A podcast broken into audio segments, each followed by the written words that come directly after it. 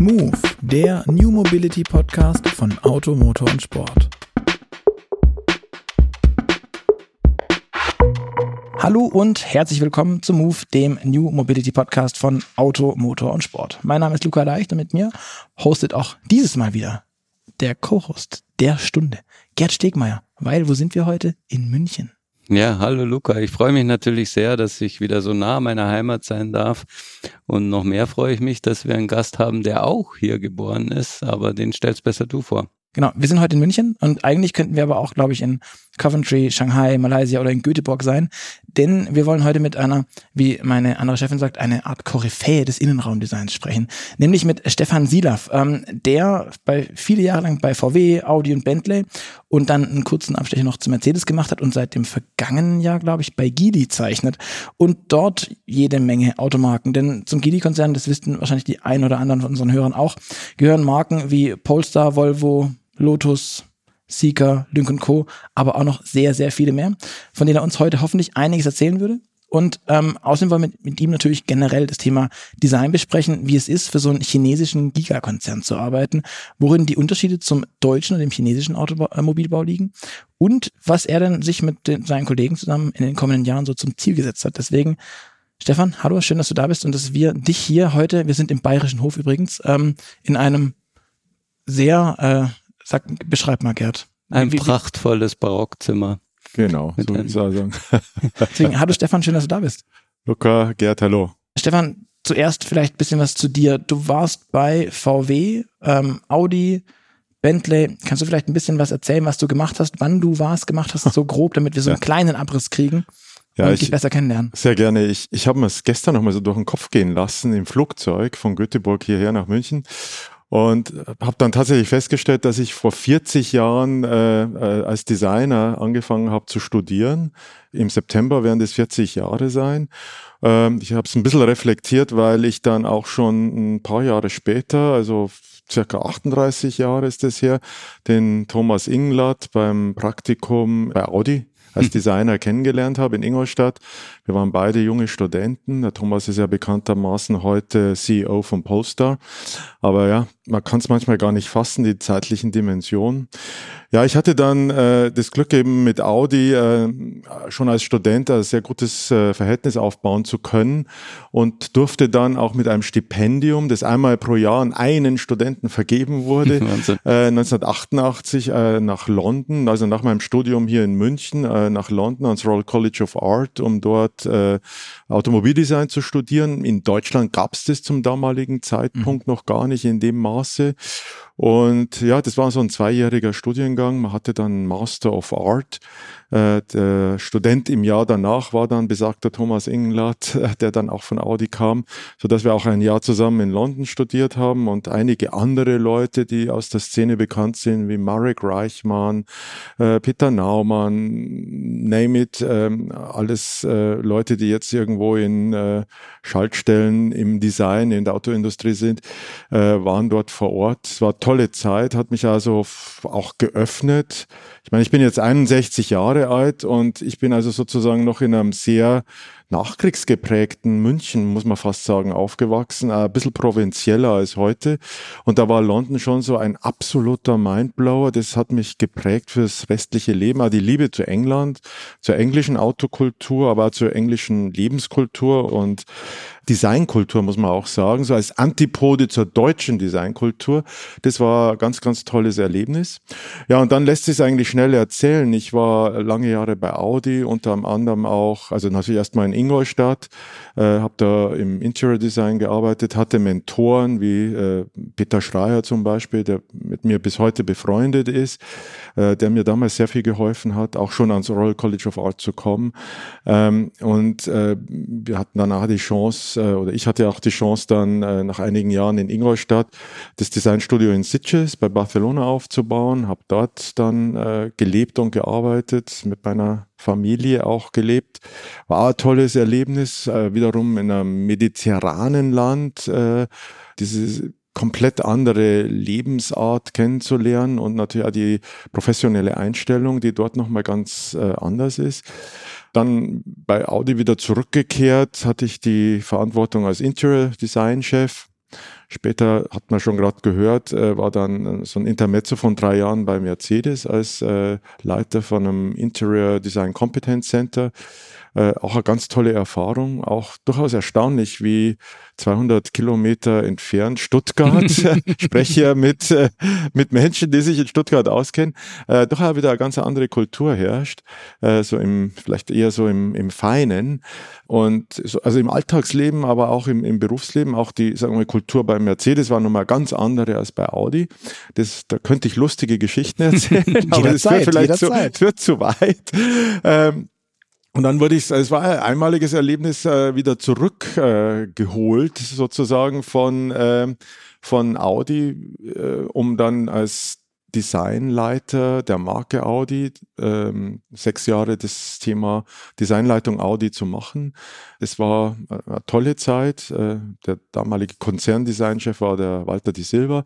Ich habe von ihm sehr viel gelernt. Wir waren danach dann weiterhin verbunden, weil ich nach der Audi-Design-Zeit dann sozusagen zu ihm ins Konzerndesign geholt wurde. Wir waren damals dann äh, auch wie für alle Marken äh, des Volkswagen-Konzerns zuständig, was für mich ja irre hohe Reisetätigkeit bedeutet hat, aber es war toll, weil ich wirklich an jedem Standort, ob das jetzt bei Ducati in Bologna war, Lamborghini in San Agata und so weiter, name it, ähm, ich überall auch vor Ort war. So, ein, so ich habe aber immer einen Standort gehabt, das war dann, in dem Fall der Standort war das Designstudio in Potsdam, mhm. weil mhm. ich glaube, und das war dem Walter wichtig, dass wir äh, immer auch praktisch was machen, also an, an Projekten, an äh, Entwürfen, an Modellen, Modellen arbeiten. Und das war in Potsdam möglich, ähm, wo man dann durchaus auch mal Gegenentwürfe gemacht hat äh, und verschiedene Marken dann äh, mit diesen Gegenentwürfen beglückt hat. Äh, es ist einfach wichtig, dass man im Design was hat, was man anschauen und begreifen kann, im wahrsten Sinne des Wortes, und darüber diskutieren kann. Nur reden und, und irgendwie ein paar Skizzen reichen da in so einem Fall nicht aus. Und das war auch einige Zeit äh, ganz wunderschön und ich habe es sehr genossen. Wurde dann aber mit Vehemenz vom damaligen Vorstand von äh, Bentley gebeten, die Nachfolge meines äh, guten alten Kollegen und Freundes Luc Donkerwolke anzutreten, mhm. Der äh, damals Richtung Kia Hyundai entschwunden ist. Und alle wussten im Konzern, dass ich so ein Faible für das äh, UK, für äh, Great Britain habe und, und für die Marke Bentley. Und es war dann also ein absoluter äh, No-Brainer. Ähm, also so ungefähr am Freitag wurde ich angesprochen, am Montag hatte ich zugesagt, dann mussten natürlich noch diverse Vorstände und auch weiter die selber zustimmen zustimmen. Und das war dann 2015 soweit und da war ich dann, wie gesagt, die, letzten sechs Jahre meines Engagements im VW-Konzern war ich dann bei Bentley. Und ja, von dort habe ich dann relativ, sagen wir mal, glaube ich, unerwartet für alle, selbst für mich, äh, den Wechsel äh, mit äh, damals eben 59 Jahren dann nochmal in einer völlig neue und, und große Aufgabe gemacht äh, im Chili-Konzern, wo ich eben angesprochen wurde, diese Aufgabe zu übernehmen. Das hat auch einige Zeit gedauert, sowohl bei mir als auch bei den Stakeholdern aus China. Da zusammenzufinden und äh, sagen wir mal diesen gemeinsamen Draht zu finden, das, da hat man sich wirklich Zeit gelassen. Wir haben da neun Monate miteinander verhandelt und gesprochen und uns kennengelernt, bis dann endlich sozusagen äh, der Vertrag im Dezember 2020 unterschrieben war. Ich habe dann dieses berühmte, die Engländer sagen Gardening Leave, also ich war dann als Top-Manager oder als Top-Vertreter im Top-Management im VW-Konzern für zwölf Monate gesperrt, äh, durfte aber dann auch aufgrund dessen, dass ich immer ein gutes Verhältnis mit allen äh, Stakeholdern bei VW und, und nicht nur im Design, sondern auch im, im, im Vorstand hatte, durfte ich dann statt nach äh, zwölf Monaten schon nach acht Monaten wechseln und habe mhm. dann eben vor knapp eineinhalb Jahren in Göteborg angefangen. Mhm. Und jetzt hast du quasi das gemacht, was auch Albert Biermann, mit dem er kürzlich Sprachen gemacht hat, bis nach Asien zum asiatischen Hersteller gewechselt. Und was machst du da jetzt alles? Also ich habe vorhin angesprochen, es sind gefühlt unendlich viele Marken, die Kili so bei sich hortet, möchte man fast sagen. Bist du dafür alle zuständig und welche sind das? Ich glaube mal, mal grundsätzlich gesagt, man kann nicht für alle Marken zuständig sein und das ist auch, glaube ich, äh, das beruhigt nicht, mich etwas, muss ich gestehen. Das, das, ist, das wäre es wäre nicht realistisch und auch nicht seriös. Und es war auch in den Gesprächen mit den äh, chinesischen Chefs äh, so, dass schon klar war, dass man ähm, auch im Geely-Konzern äh, ein Stück weit viel, viel mehr Verantwortung und Autonomie in die einzelnen Marken geben will, weil die einzelnen Marken auch selber sehr stark wachsen, die auch in jeder Marke äh, sehr, sehr gute Leute haben, sehr, sehr gute Designdirektoren. Ähm, es geht äh, einmal primär, würde ich sagen, darum, dass man ähm, ein Stück weit Dinge koordiniert. Das Thema Synergien wird auch im äh, Chili-Konzern stärker nach oben kommen. Das war traditionell früher nicht so stark das Thema, aber Synergien, äh, wie ich es ja über 30 Jahre im VW-Konzern kennengelernt habe, die bringen halt doch was unterm Strich. Mhm. Und das fängt halt auch zum Teil schon im Design an. Ja? Mhm. Also man kann ja gewisse technische Komponenten sozusagen in der Unterwäsche, jetzt mal salopp gesagt, völlig gleich haben, solange das der Kunde nicht merkt. Und das war ja immer unser Credo im VW-Konzern. Und das werden wir jetzt äh, auch durchspielen im äh, Geely-Konzern, dass wir eben viel, viel mehr mit Gleichteile-Strategien arbeiten, aber halt sehr, sehr stark darauf Wert legen, dass der Kunde es nicht sieht und äh, nicht merkt. Und ähm, trotzdem natürlich dann, das ist die zweite große Aufgabe, jede Marke ihre eigene Identität ähm, erstmal generiert, ähm, auch strategisch definiert und dann natürlich äh, ausbaut und beibehält. Das ist, glaube ich, das Wichtigste, da, äh, auch meiner Aufgabe, dass man, also zum einen, es gibt zwei wichtige Faktoren in meiner Aufgabe. Die eine Geschichte ist, dass man wirklich schaut, dass man mal ab und zu schon eine Kommunikation hat miteinander und äh, sich austauscht, was heute genial ist, äh, über, über Teams-Meetings, mhm. über Virtual Reality, äh, Modellbesichtigung, ähm, um, um eben sicherzustellen, dass die Marken sich äh, sauber differenzieren. Und äh, die zweite große Aufgabe, die äh, ich momentan auch sehr, sehr gerne mache, war von Anfang an klar definiert, die sozusagen frisch geborene Marke Sika als Role Model für den Chili-Konzern nicht nur aus der Taufe gemeinsam mit den Stakeholdern in, in China, in Hangzhou, zu holen, sondern jetzt auch wirklich nicht nur ein, eine Designphilosophie aufzubauen, sondern erstmals ganz holistisch eine äh, Markenphilosophie, eine Designphilosophie, die absolut alles äh, umfasst, ob es das Wordmark ist, ob es die Medien sind, die bedient werden müssen, die Apps, äh, ob es die Showrooms sind. Also sozusagen die Möglichkeit, ein Gesamtkunstwerk, wie es, wie es in Deutschland oder wie es in der klassischen Designausbildung äh, heißt, ähm, auf, auf die Füße zu stellen und nicht nur, also in Anführungsstrichen, nicht nur das Produktportfolio aufzubauen, also wirklich ein äh, sehr homogenes, äh, holistisches Gebilde zu entwickeln, äh, von dem dann alle anderen Marken äh, profitieren. Das ist wiederum die Philosophie, ein Design äh, Vice President, was mein, mein Titel ist, der nur überall rumläuft und den Kollegen in den anderen Marken irgendwelche Stories erzählt. Das ist das eine, ja, das ist ein Papiertiger, der einem nur leid tun kann. Und das andere ist, wenn man natürlich auch irgendwo ein Battlefield hat, wo man mal zeigt, ähm, und da die Möglichkeit natürlich hat, das ist jetzt eine weiße Leinwand und jetzt machen wir mal hier ein sehr, sehr komplexes Bild und so läuft es, so funktioniert es. Natürlich im Zusammenhang, das ist ein kulturelles Thema, auch im Zusammen, äh, in, der, in Zusammenarbeit mit unseren äh, Partnern in China, äh, sowohl im Engineering als auch äh, im Marketing. Äh, also über, über 10.000 Kilometer Distanz sowas zu exerzieren und dann natürlich auch ein Stück weit die Ingenieure und die Marketingkollegen äh, von Seeker Europe, die jetzt langsam aufgebaut werden, äh, mit denen das auch alles sehr integrativ zu machen, ähm, über auch so, so große Distanzen. Ähm, das ist ganz tolle Herausforderung, die ich sehr genieße. Und wie gesagt, das ist ähm, eben toll, dass man sozusagen äh, als Koch nicht nur rumfuchtelt vor der Kamera oder aus dem Kochbuch vorliest, sondern dann tatsächlich auch mal zeigt, so macht man's und mhm. so ist meiner Meinung nach der, der richtige Weg und die richtige Vorgehensweise. Und dann hernach stellt man es natürlich auch an, vor den Gast hin, in dem Fall vor einen Kunden.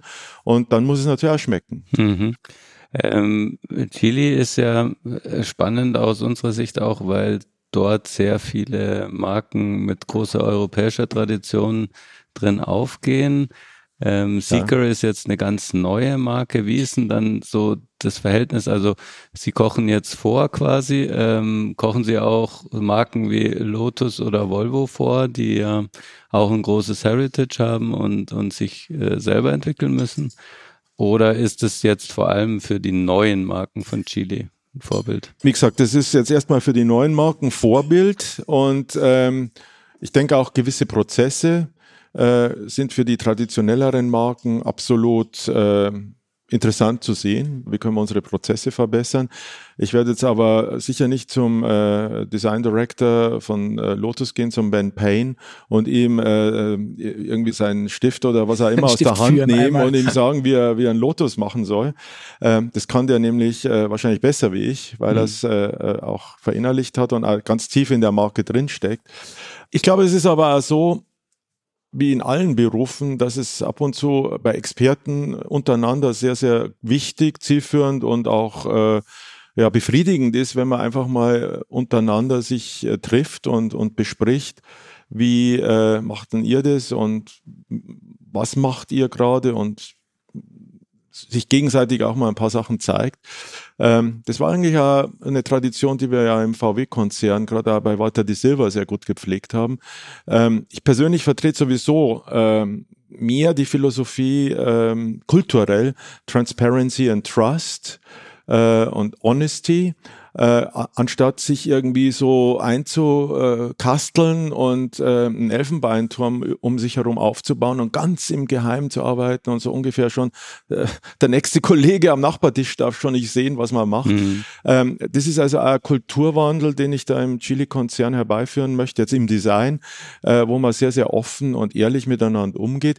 Da besteht äh, meines Erachtens überhaupt nicht die Gefahr, dass einer vom anderen was abschaut, weil mhm. jeder hat seinen Stolz, jeder hat seinen Stolz auf die Marke und da besteht überhaupt keine Notwendigkeit, äh, Angst zu haben, äh, der schaut mir jetzt da was ab oder der klaut mir jetzt da Idee. Es ist, ein, glaube ich, für gute Designer ich spreche da natürlich immer von Vollprofis.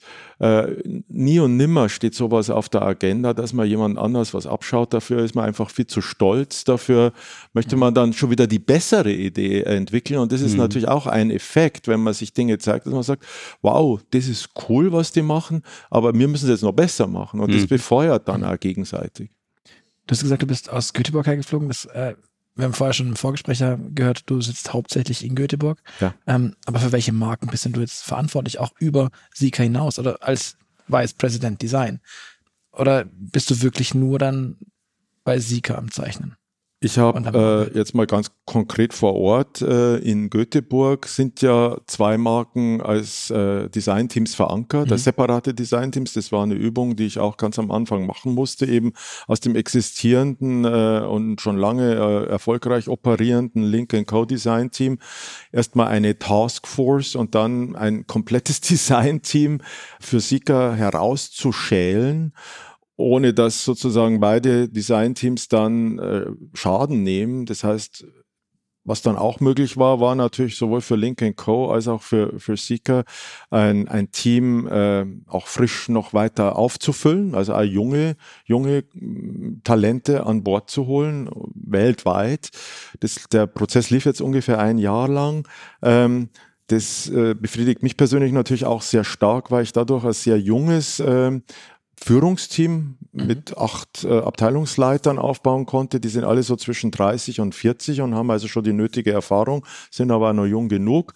Ähm, und dann haben wir natürlich sehr, sehr viel junge, noch viel jüngere Mitarbeiter.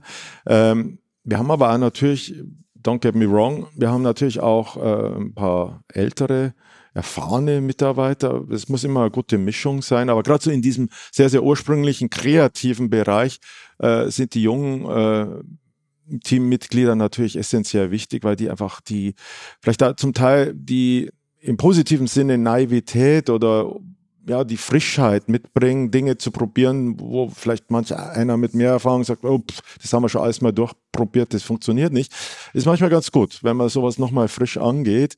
Ähm, und dazwischen haben wir natürlich noch ein Operations-Team, das ähm, wir reden ja insgesamt von 550 Leuten, so circa 120 im kreativen Bereich bei Seeker, 120 im kreativen äh, Team äh, bei Link Co. und dazwischen dann nochmal äh, so circa 300 Leute für das Thema Operations, wo ja von der Thematik Pro Projektmanagement, äh, natürlich auch Budget, ähm, und Führung bis hin zu ähm, dem Thema ähm, ja, Virtual Reality, Visualization, CAD Modeling, aber mhm. natürlich auch das immer noch äh, klassische äh, Modellieren, also das analoge Modellieren von Plastilinmodellen oder von Hartmodellen.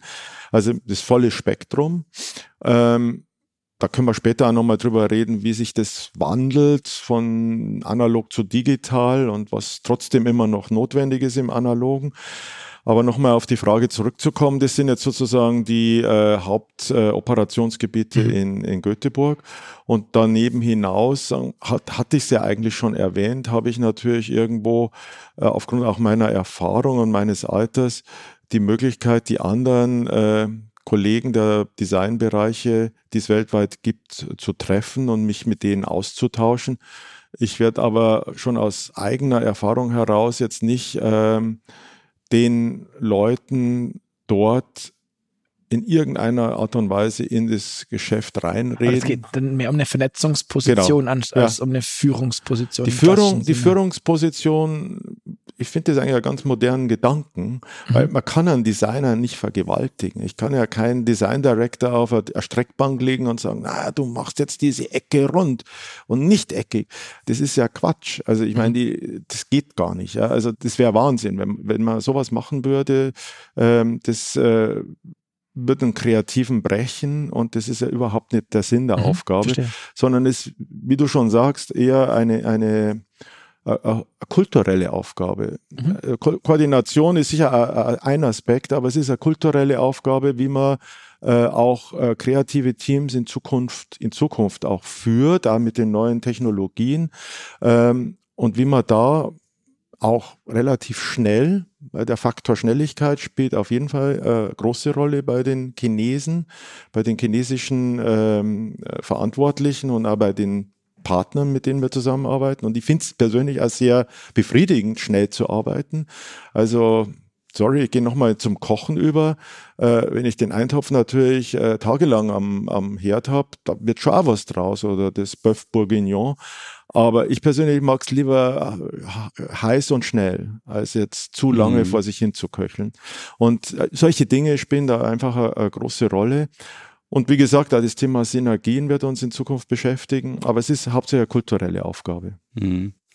Trotzdem muss ich nochmal kurz auf die Marken eingehen, gerade vielleicht auch für Europäer schwer zu durchschauen, dass ja. es so viele Marken da sind. Ja. Also aktuell verkauft Chile, glaube ich, weltweit gut zwei Millionen Autos äh, als Konzern und ähm, wenn man sich jetzt vorstellt, auf wie viele Marken sich das verteilt, also da wären mir persönlich die, die Kundenzielgruppen schon ein bisschen zu klein, ähm, weil man alle, also wirklich die kleinste Nische bedienen kann. Kann es da sein, dass irgendwann auf dem Prozess entweder noch eine Marke hinten runterfällt oder ist der Plan, ähm, ich sage jetzt mal ganz hochgegriffen Weltherrschaft und acht Millionen Autos und dann passt es auch mit den vielen Marken? Also ich kann jetzt natürlich nicht zu tief in die äh, Geschäftsstrategien äh, eindringen, weil die zum Teil ja selber nicht weiß und äh, vielleicht gar nicht so weit kommentieren möchte. Das sind natürlich auch Dinge, die in der Zukunft liegen. Ich glaube schon sagen zu können, dass man auch in China natürlich ans Wachstum glaubt und mhm. jetzt nicht äh, glaubt, mit dem Status quo zufrieden sein zu können und äh, auf dem verharren zu wollen, sondern ich äh, bin sicher und weiß das auch, dass es natürlich die Intention ist, eine, eine Wachstumsstrategie hinzulegen, um nochmal auf jetzt name it, die, die Marke Sika zu kommen, ähm, die erst im ersten Jahr mit einem Modell 75.000 Autos verkauft. Und natürlich arbeiten wir an einem Portfolio, das die, die nächsten Jahre ausgerollt wird und das natürlich dann mehr äh, Verkauf generieren wird als nur 75.000, nur in Anführungsstrichen, finde ich ganz gut eigentlich fürs erste Jahr 75.000 ja. Autos, für eine Marke, die überhaupt nicht bekannt war, weder in China noch sonst wo. Ähm, das wird natürlich wachsen. Ja, mhm. Und es wird insgesamt, der Konzern wird wachsen, weil ja, das ist halt so. Das kann sogar ich als Designer erkennen, dass ähm, Stillstand und Stagnation uns alle nicht weiterbringen. Mhm. Bei der Recherche bin ich durch deine Vita, äh, habe ich deine Vita ein bisschen durchgekämmt und bin auf, auf Autos gestoßen, die ich selber zum Beispiel sehr, sehr cool fand, wie den Rosemeyer Audi, ähm, die mich so gibt. ja weiß nicht, war ist so, so, ein Kindheitsding irgendwie gewesen. Spezielles Auto, ja. Aber irgendwie sehr cool, sehr eigen. Ähm, ich bin aber auch auf ähm, sowas wie den, den Quattro Spider gestoßen letztendlich. Ja. Ähm, ja. Ist, glaube ich, auch aus deiner, aus deiner Feder. Ja, äh, zumindest ich, war aus dem Team. Ich war, ich war dann, ich, ich hatte dann auf einmal ja die, die, die, die tolle, das, das, toll, das absolute Glück. Äh, Peter Schreier hatte das Interior mit mir zusammen angefangen, musste dann nach das, ins kalifornische Studio äh, von Audi äh, relativ kurzfristig, äh, um dort ein paar Kohlen aus dem Feuer zu holen, musste dafür ein Jahr hin und hat mir das sozusagen als, als relativ junger, frischer Designer äh, in Schoß äh, gelegt und hat gesagt, mach du es fertig, Stefan, in unserem Sinne.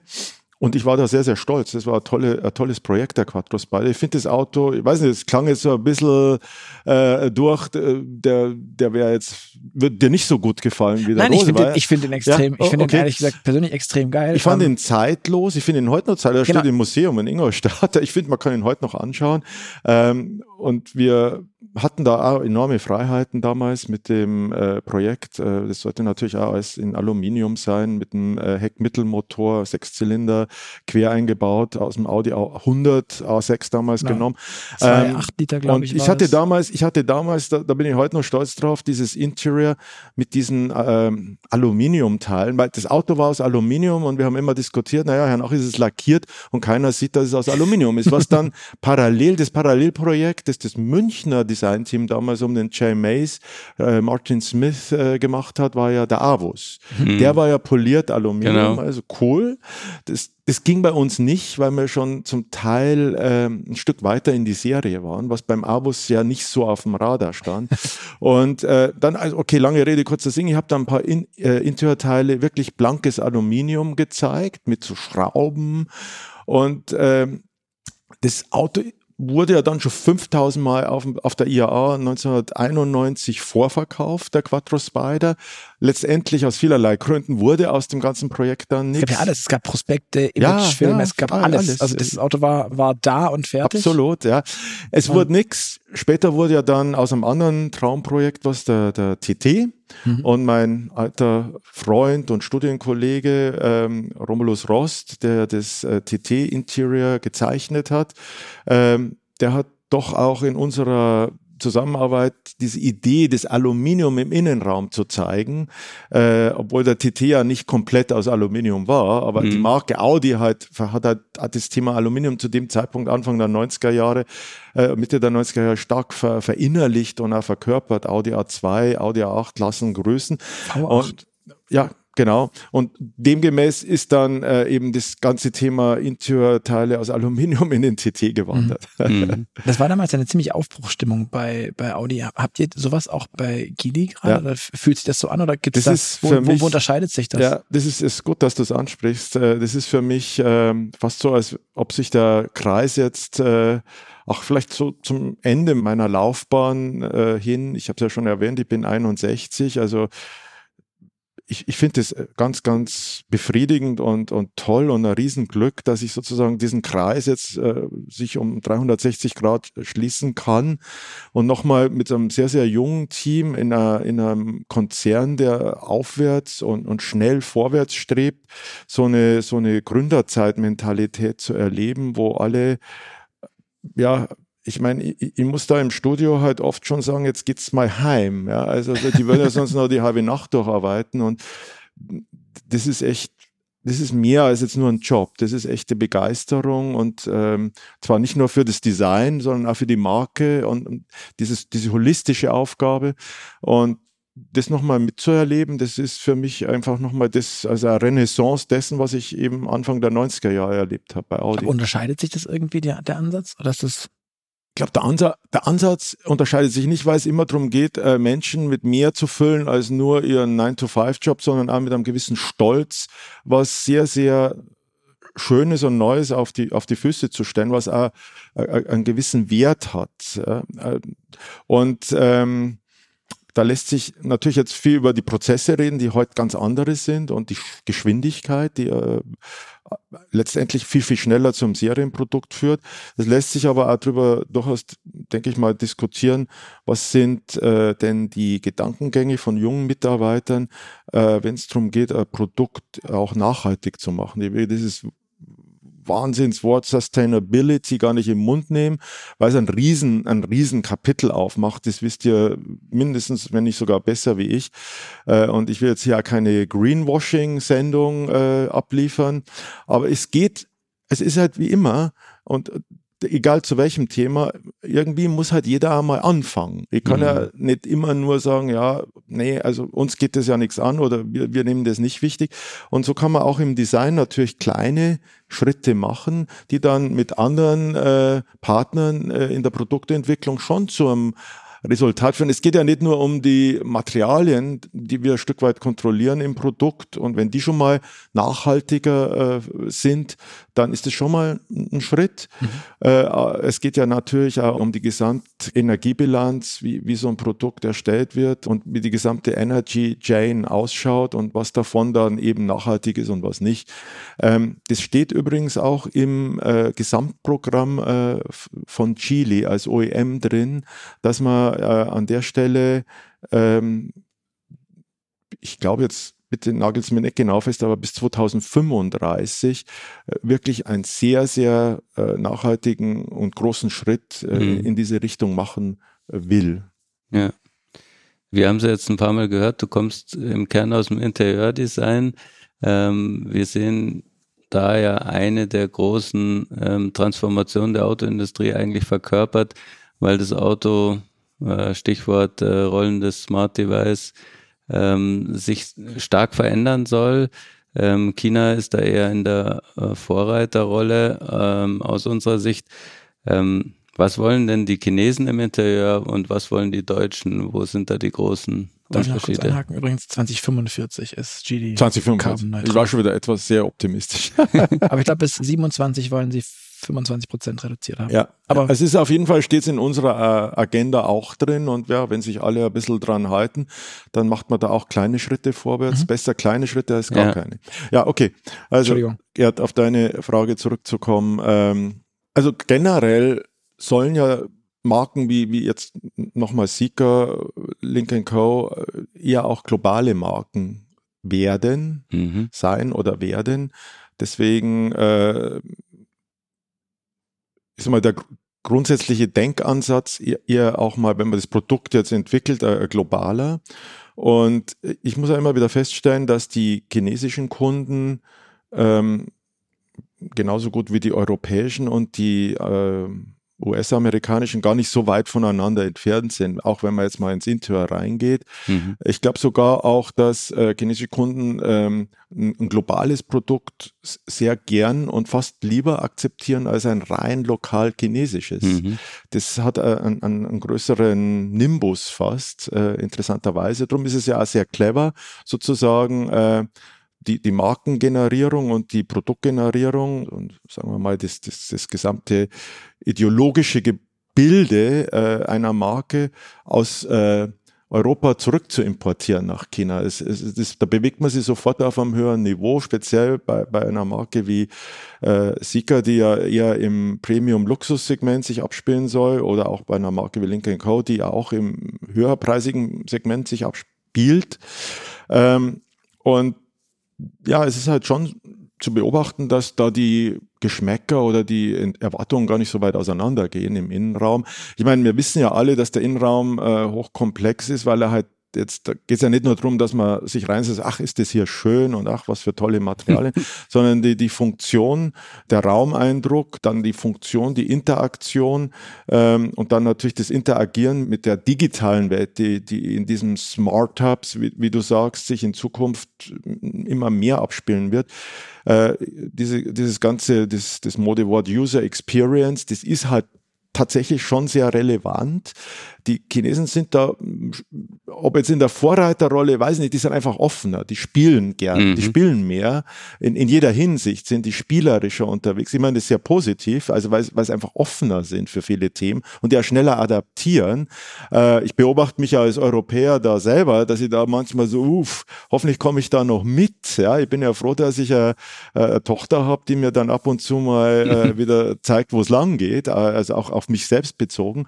Und das, äh, also das merkt man schon, äh, auch jetzt in, in der Entwicklung der Produkte. Äh, das hängt natürlich auch mit der Software zusammen. Da möchte ich nicht zu tief drauf eingehen, aber da beißen sich ja viele die Zähne dran aus und ähm, ich glaube, dass das im Chili-Konzern natürlich schon von Vorteil ist, dass man da so nah an der Softwareentwicklung in China dran ist und mhm. äh, so offen mit diesen Themen umgeht und auch natürlich Experten hat. Äh, wir arbeiten da maßgeblich mit einem Experten bei Chili zusammen, dem Kollegen, dem David Zhang, der mindestens zehn Jahre bei Apple in Kalifornien gearbeitet und gelebt hat und diese Kollegen sind natürlich auch irgendwo Koryphäen. Das sind jetzt nicht irgendwelche lustigen Hans Hansel, die da irgendwo herkommen und im Endeffekt gar keine Ahnung haben, sondern das sind echte, echte Koryphäen, die also wirklich eine Ahnung haben auf ihrem Gebiet. Und dann natürlich mit den Möglichkeiten, die der Chili-Konzern bietet und die China generell bietet, da schon vorlegen können. Mhm. Wir haben ja dann eigentlich ähm, in der Folge in, in den Interieurs äh, in den letzten Jahren immer mehr, immer größere Displays gesehen ne, als eigentlich letztlich zentrales Designelement. Ähm, was bringt es für dich als äh, Interieurdesigner für Vorteile und welche Nachteile ergeben sich daraus? Ja, also ich, ich sage mal, diese Display-Manie äh, ist ja ein Stück weit, ein Stück weit äh, nicht einer no Notwendigkeit äh, geschuldet, sondern es ist auch ein gewisser Modetrend. Also man, man muss dann ein oder dann zwei. Und ich war ja, ich war ja in, in der oder Entwicklung, ja und groß und größer. Ähm, es ist ja immer die Frage, was braucht der Mensch wirklich? Mhm. Ich meine, wenn ich mit meinem äh, 356a durch die Gegend fahre, ohne Display, dann komme ich eigentlich auch ganz gut klar. Und wenn ich mich dann mal wirklich verfahren sollte, obwohl ich mich ja im Münchner Umland gut auskenne, dann kann ich immer nur das äh, Handy konsultieren. Ähm, es ist jetzt natürlich ein schwacher Vergleich, weil klar. Ich finde, 356 waren das nicht so richtig schwach, aber ja.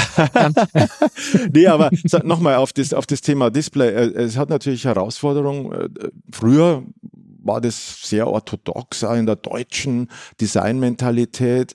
Das musste halt die Form äh, schon der Funktion folgen und der Benutzer oder in dem Fall der Kunde sollte halt möglichst äh, nur ja eigentlich äh, Vorteile haben und keine Nachteile. Driver Distraction und solche Themen äh, sind natürlich schon zu beachten, wenn man sich äh, jetzt mal diese Bildschirm äh, äh, Menge in den, in den Interiors anschaut. Ich glaube aber, dass der Mensch sich adaptiert. Also mhm. wenn man jetzt einen aus so einer Zeitreise holen könnte, der vor 50 Jahren in seinen guten alten äh, Benz eingestiegen ist und wird den jetzt in so ein Auto katapultieren, das heute auf der Straße ist, der wird es nicht hinkriegen, einfach weil das der, der ganze Aspekt fehlt. Also der Mensch mutiert ja weiter und das muss man natürlich auch Rechnung tragen. Ich, ich, ich hatte neulich was gelesen, die, die Schalter im, im Golf 1, die Größe im Verhältnis zu den Tastflächen heute auf den ja. Touchscreens. Ja. Das ist irgendwie, ich glaube, das war Faktor 1 zu 5 oder so. Die Touchscreen-Flächen heute ein Schalter für irgendwie, keine Ahnung, Scheibenheizung, der halt zwei auf vier Zentimeter groß war. Ja, ja das kenne ich auch noch aus guten alten Audi-Tagen. Ja, ich meine, man sitzt ja heute an, dem, an der neuen äh, Studie, die Audi präsentiert hat, gerade heute einer von mehreren Showcasts, die natürlich jetzt auch den Ausblick geben und mit der Frage sich beschäftigen, was kommt nach diesen ganzen Bildschirmen, genau. die schon den Innenraum dominieren. Ich war immer ein Verfechter, sie Bentley, Rotating Display, auch bei Audi Bildschirme, die ja viel, viel kleiner damals waren, die dann irgendwo hin verschwinden. Das haben die Kunden immer ganz cool gefunden. Also mhm. gerade bei Bentley, dass sie da so nicht nur verschwinden lassen, sondern auch noch andere Funktionen, noch, ja. noch was Analoges kommt. Es war so ein bisschen so die Kuckucksuhr im Auto, die witzigerweise Kunden konnten sich gar nicht genug darüber begeistern. Ähm, heute ist das natürlich nicht mehr möglich. Heute müssen die Bildschirme eine gewisse Größe haben, um auch wirklich interagieren zu können. Aber die Frage ist schon, wie geht's weiter? Und wie gesagt, in der Studie äh, von Audi und von einigen anderen Studien äh, kann man ja schon sehen, dass man sich damit beschäftigt. Was kommt nach dem Bildschirm? Äh, Sind es irgendwelche holographischen Einspielungen? Sind es irgendwelche äh, Augmented Reality äh, Devices wie, wie Brillen, die dann sozusagen die Benutzeroberfläche auf ein komplett leeres Interieur legen? Mhm. Finde ich ziemlich spannend spannend. Ich würde jetzt nicht sagen, wird es als, äh, als Utopie von der Hand weisen. Es muss natürlich am Ende des Tages dem Kunden helfen. Und äh, ich glaube, am meisten hilft es den, den Kunden, wenn sie äh, möglichst wenig tun müssen, sondern einfach möglichst viel, vielleicht auch über Artificial und selbstlernende Intelligenz im Fahrzeug, äh, das Fahrzeug einfach viel macht was ich gar mal selber operieren muss. Also mhm. das simpelste und für alle nachvollziehbare Beispiel ist, ich muss mir heute ja nicht mehr ständig das Licht ein- und ausschalten. Ja. Und so wird es in Zukunft viele Dinge geben, dass das Auto schon erkennt, jetzt äh, kommt der Luca ans Auto gelaufen, an sein Auto und das stellt schon alles ein. Ja, in Richtung Fahrertür. Wenn er einsteigt, ist schon alles adaptiert bis hin zur richtigen Temperatur im Sommer, im Winter. Die ganzen Dinge, Spiegel, ähm, Kameras, äh, Sitz, alles ist sozusagen schon fertig. Also ich muss mhm. gar nichts mehr tun. Ja, also da wird man sicher mal drüber lachen, dass man früher Sitze einstellen musste und dann das Lenkrad. Mhm. Und das finde ich gut, weil ich meine, das äh, macht das Leben einfach leichter. Mhm. Und neben, also die restlichen Sachen, die dann noch übrig bleiben, die könnten dann vielleicht auch ruhig noch haptisch äh, sein. Die, die, also die letzten Fahrfunktionen, sage ich mal, so ein Lenkrad wird man ja, ja idealerweise nicht mit dem Display bedienen wollen. Ähm, und dann ist es vielleicht gar nicht so entscheidend, ob man wirklich noch 15 Hologramme hat, oder? Ja, also ich, es ist immer, ich glaube, die grundsätzliche Frage ist ja mal äh, auch für den Innenraum sehr, sehr relevant. Fährt der Fahrer oder der, der Frontpassagier noch selbst oder äh, trifft er das irgendwann in irgendeine autonome Situation mhm. über? wir wissen mittlerweile alle, dass die, ob der Optimismus zum autonomen Fahren vielleicht ein bisschen hochgegriffen war äh, in der jüngeren Vergangenheit und ähm, dass das Selberfahren schon noch eine gewisse Zeit äh, sich äh, so weiter darstellen wird. Ähm, die Frage ist eher auch noch zusätzlich, wie, äh, wie schaut das Fahren eigentlich in Zukunft aus? Ja? Mhm. Ich glaube, in großen oder in diesen Megacities, in denen ja ein Großteil der Menschheit in der Zukunft leben wird, äh, ist halt mal sehr, sehr wichtig, dass man mit einer gewissen Schwarmintelligenz äh, vielleicht teilautonom Dinge einfach entspannter angehen kann. Und, und ich meine, das Commuten, ich meine, manche Menschen müssen ja jeden Tag eine Stunde hin und her oder noch länger commuten. Los Angeles, mhm. Shanghai, Singapur, name it. Ja äh, São Paulo und so und so weiter. Das ist ja verlorene Lebenszeit. Ja? Mhm. Zwei Stunden am Tag, wo ich eigentlich nichts anderes mache, als nur aufzupassen, dass ich jetzt nicht meinem Vordermann ins Heck reinknall, weil, weil man, man, man fährt ja sowieso in diesem Schwarm dahin oder steht dann wieder zwischenzeitlich in dem Schwarm. Also die verlorene Lebenszeit besser zu nutzen, das wäre wird Sinn machen. Mhm. Wohingegen dann natürlich auf, auf längeren Strecken, ähm, auch aus Ballungsgebieten heraus oder in die Suburbs, äh, ist das mit Sicherheit ähm, dann nach wie vor angesagt, selber zu fahren und dort, ich meine, ich weiß es nicht, inwieweit dann das Thema Fahrspaß dann noch eine Rolle spielt, mit dem wir ja, so wie wir, wie wir jetzt hier zusammensitzen, mhm. ja aufgewachsen sind. Ähm, ich Vielleicht gibt es dann eben Fahrzeuge, so wie heute das sportliche Reitpferd, das eher in der Sportecke ist und halt nicht als Transportmedium per se erstmal betrachtet wird, sondern eher als, als Fun-Tool, äh, das dann eben Fahrzeuge gibt, wo ich das Fahrerlebnis auch wirklich ausleben kann. Also nicht im Stau, in, in, im Commuting stehe, sondern es halt in irgendeiner Art und Weise ausleben kann. Äh, und andere Situationen wird es halt geben, wo das Fahrzeug sich selbst bewegt und dem Menschen in, in, im Interior, im Innenraum äh, einfach die Möglichkeit gibt, seine Lebenszeit besser einzusetzen. Mhm. Du hast jetzt gerade ähm, den 356a angesprochen. Der Luca hat sich kürzlich den 357 anschauen dürfen, äh, zusammen mit Michael ja, Mauer. Ja. Ähm, dürfen wir dir eine kleine Einschätzung entlocken. Absolut, ja. Ich, zumal ich ja nicht nur einen historischen Porsche habe, sondern auch meinen letzten Dienstwagen, den äh, äh, 992, äh, dann gekauft habe. Das zeigt mir, zeigt auch schon die, ähm, sagen wir mal, gewisse Liebe zu der Marke Porsche. Ähm, da gibt es zwei Einschätzungen. Ich finde, der Michael Mauer macht einen fantastischen Job seit vielen, vielen Jahren und äh, versucht auch eben nicht nur tolle Autos zu entwerfen, sondern auch äh, mit seinem Team, sondern auch die Marke weiterzuentwickeln. Und das ist ja, weiß Gott, keine ein, einfache Aufgabe, weil das ist ja schon fast eine nationale äh, Ikone, diese Marke. Ähm, und da gibt es ganz, ganz viele Leute, die da ganz dedizierte Meinungen dazu haben, äh, wie beim Fußball. Äh, jeder ist da irgendwo der bessere Trainer. Und das auszuhalten, da muss ich Michael immer wieder hohen Respekt zollen.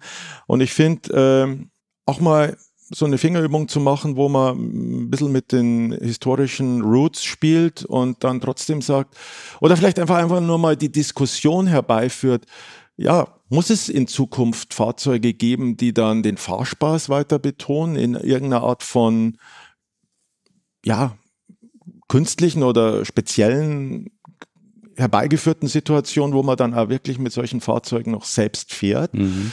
Äh, und, und vielleicht ist dann auch mal ein Gegenentwurf äh, wichtig, der dann zeigt, wie schaut es in einer anderen äh, Situation aus, wo man dann einfach den Fahrspaß nicht mehr so direkt in den Vordergrund stellen mhm. Und auch da hat er der Michael schon tolle Sachen gezeigt, wie so Monocapsules ausschauen könnten.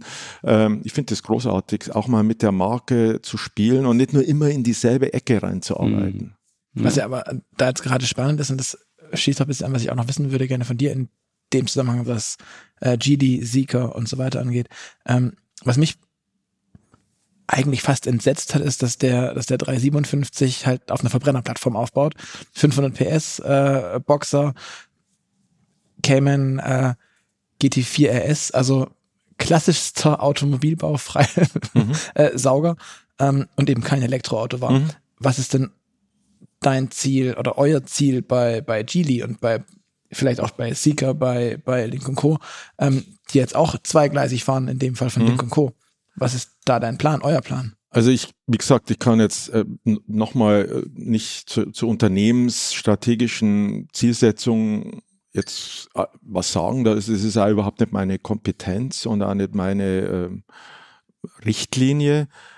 Aber grundsätzlich, klar, wenn man so einen großen Konzern hat, dann ist es schon auch irgendwo natürlich darüber nachzudenken, wie äh, stelle ich mich denn strategisch auf, dass ich äh, in die verschiedenen Richtungen. Wir, wir, man muss ja mal eins sagen, wir meandern ja durch eine, durch eine Gegenwart und in der Zukunft hier rein, die sich ja ständig ändert. Ja.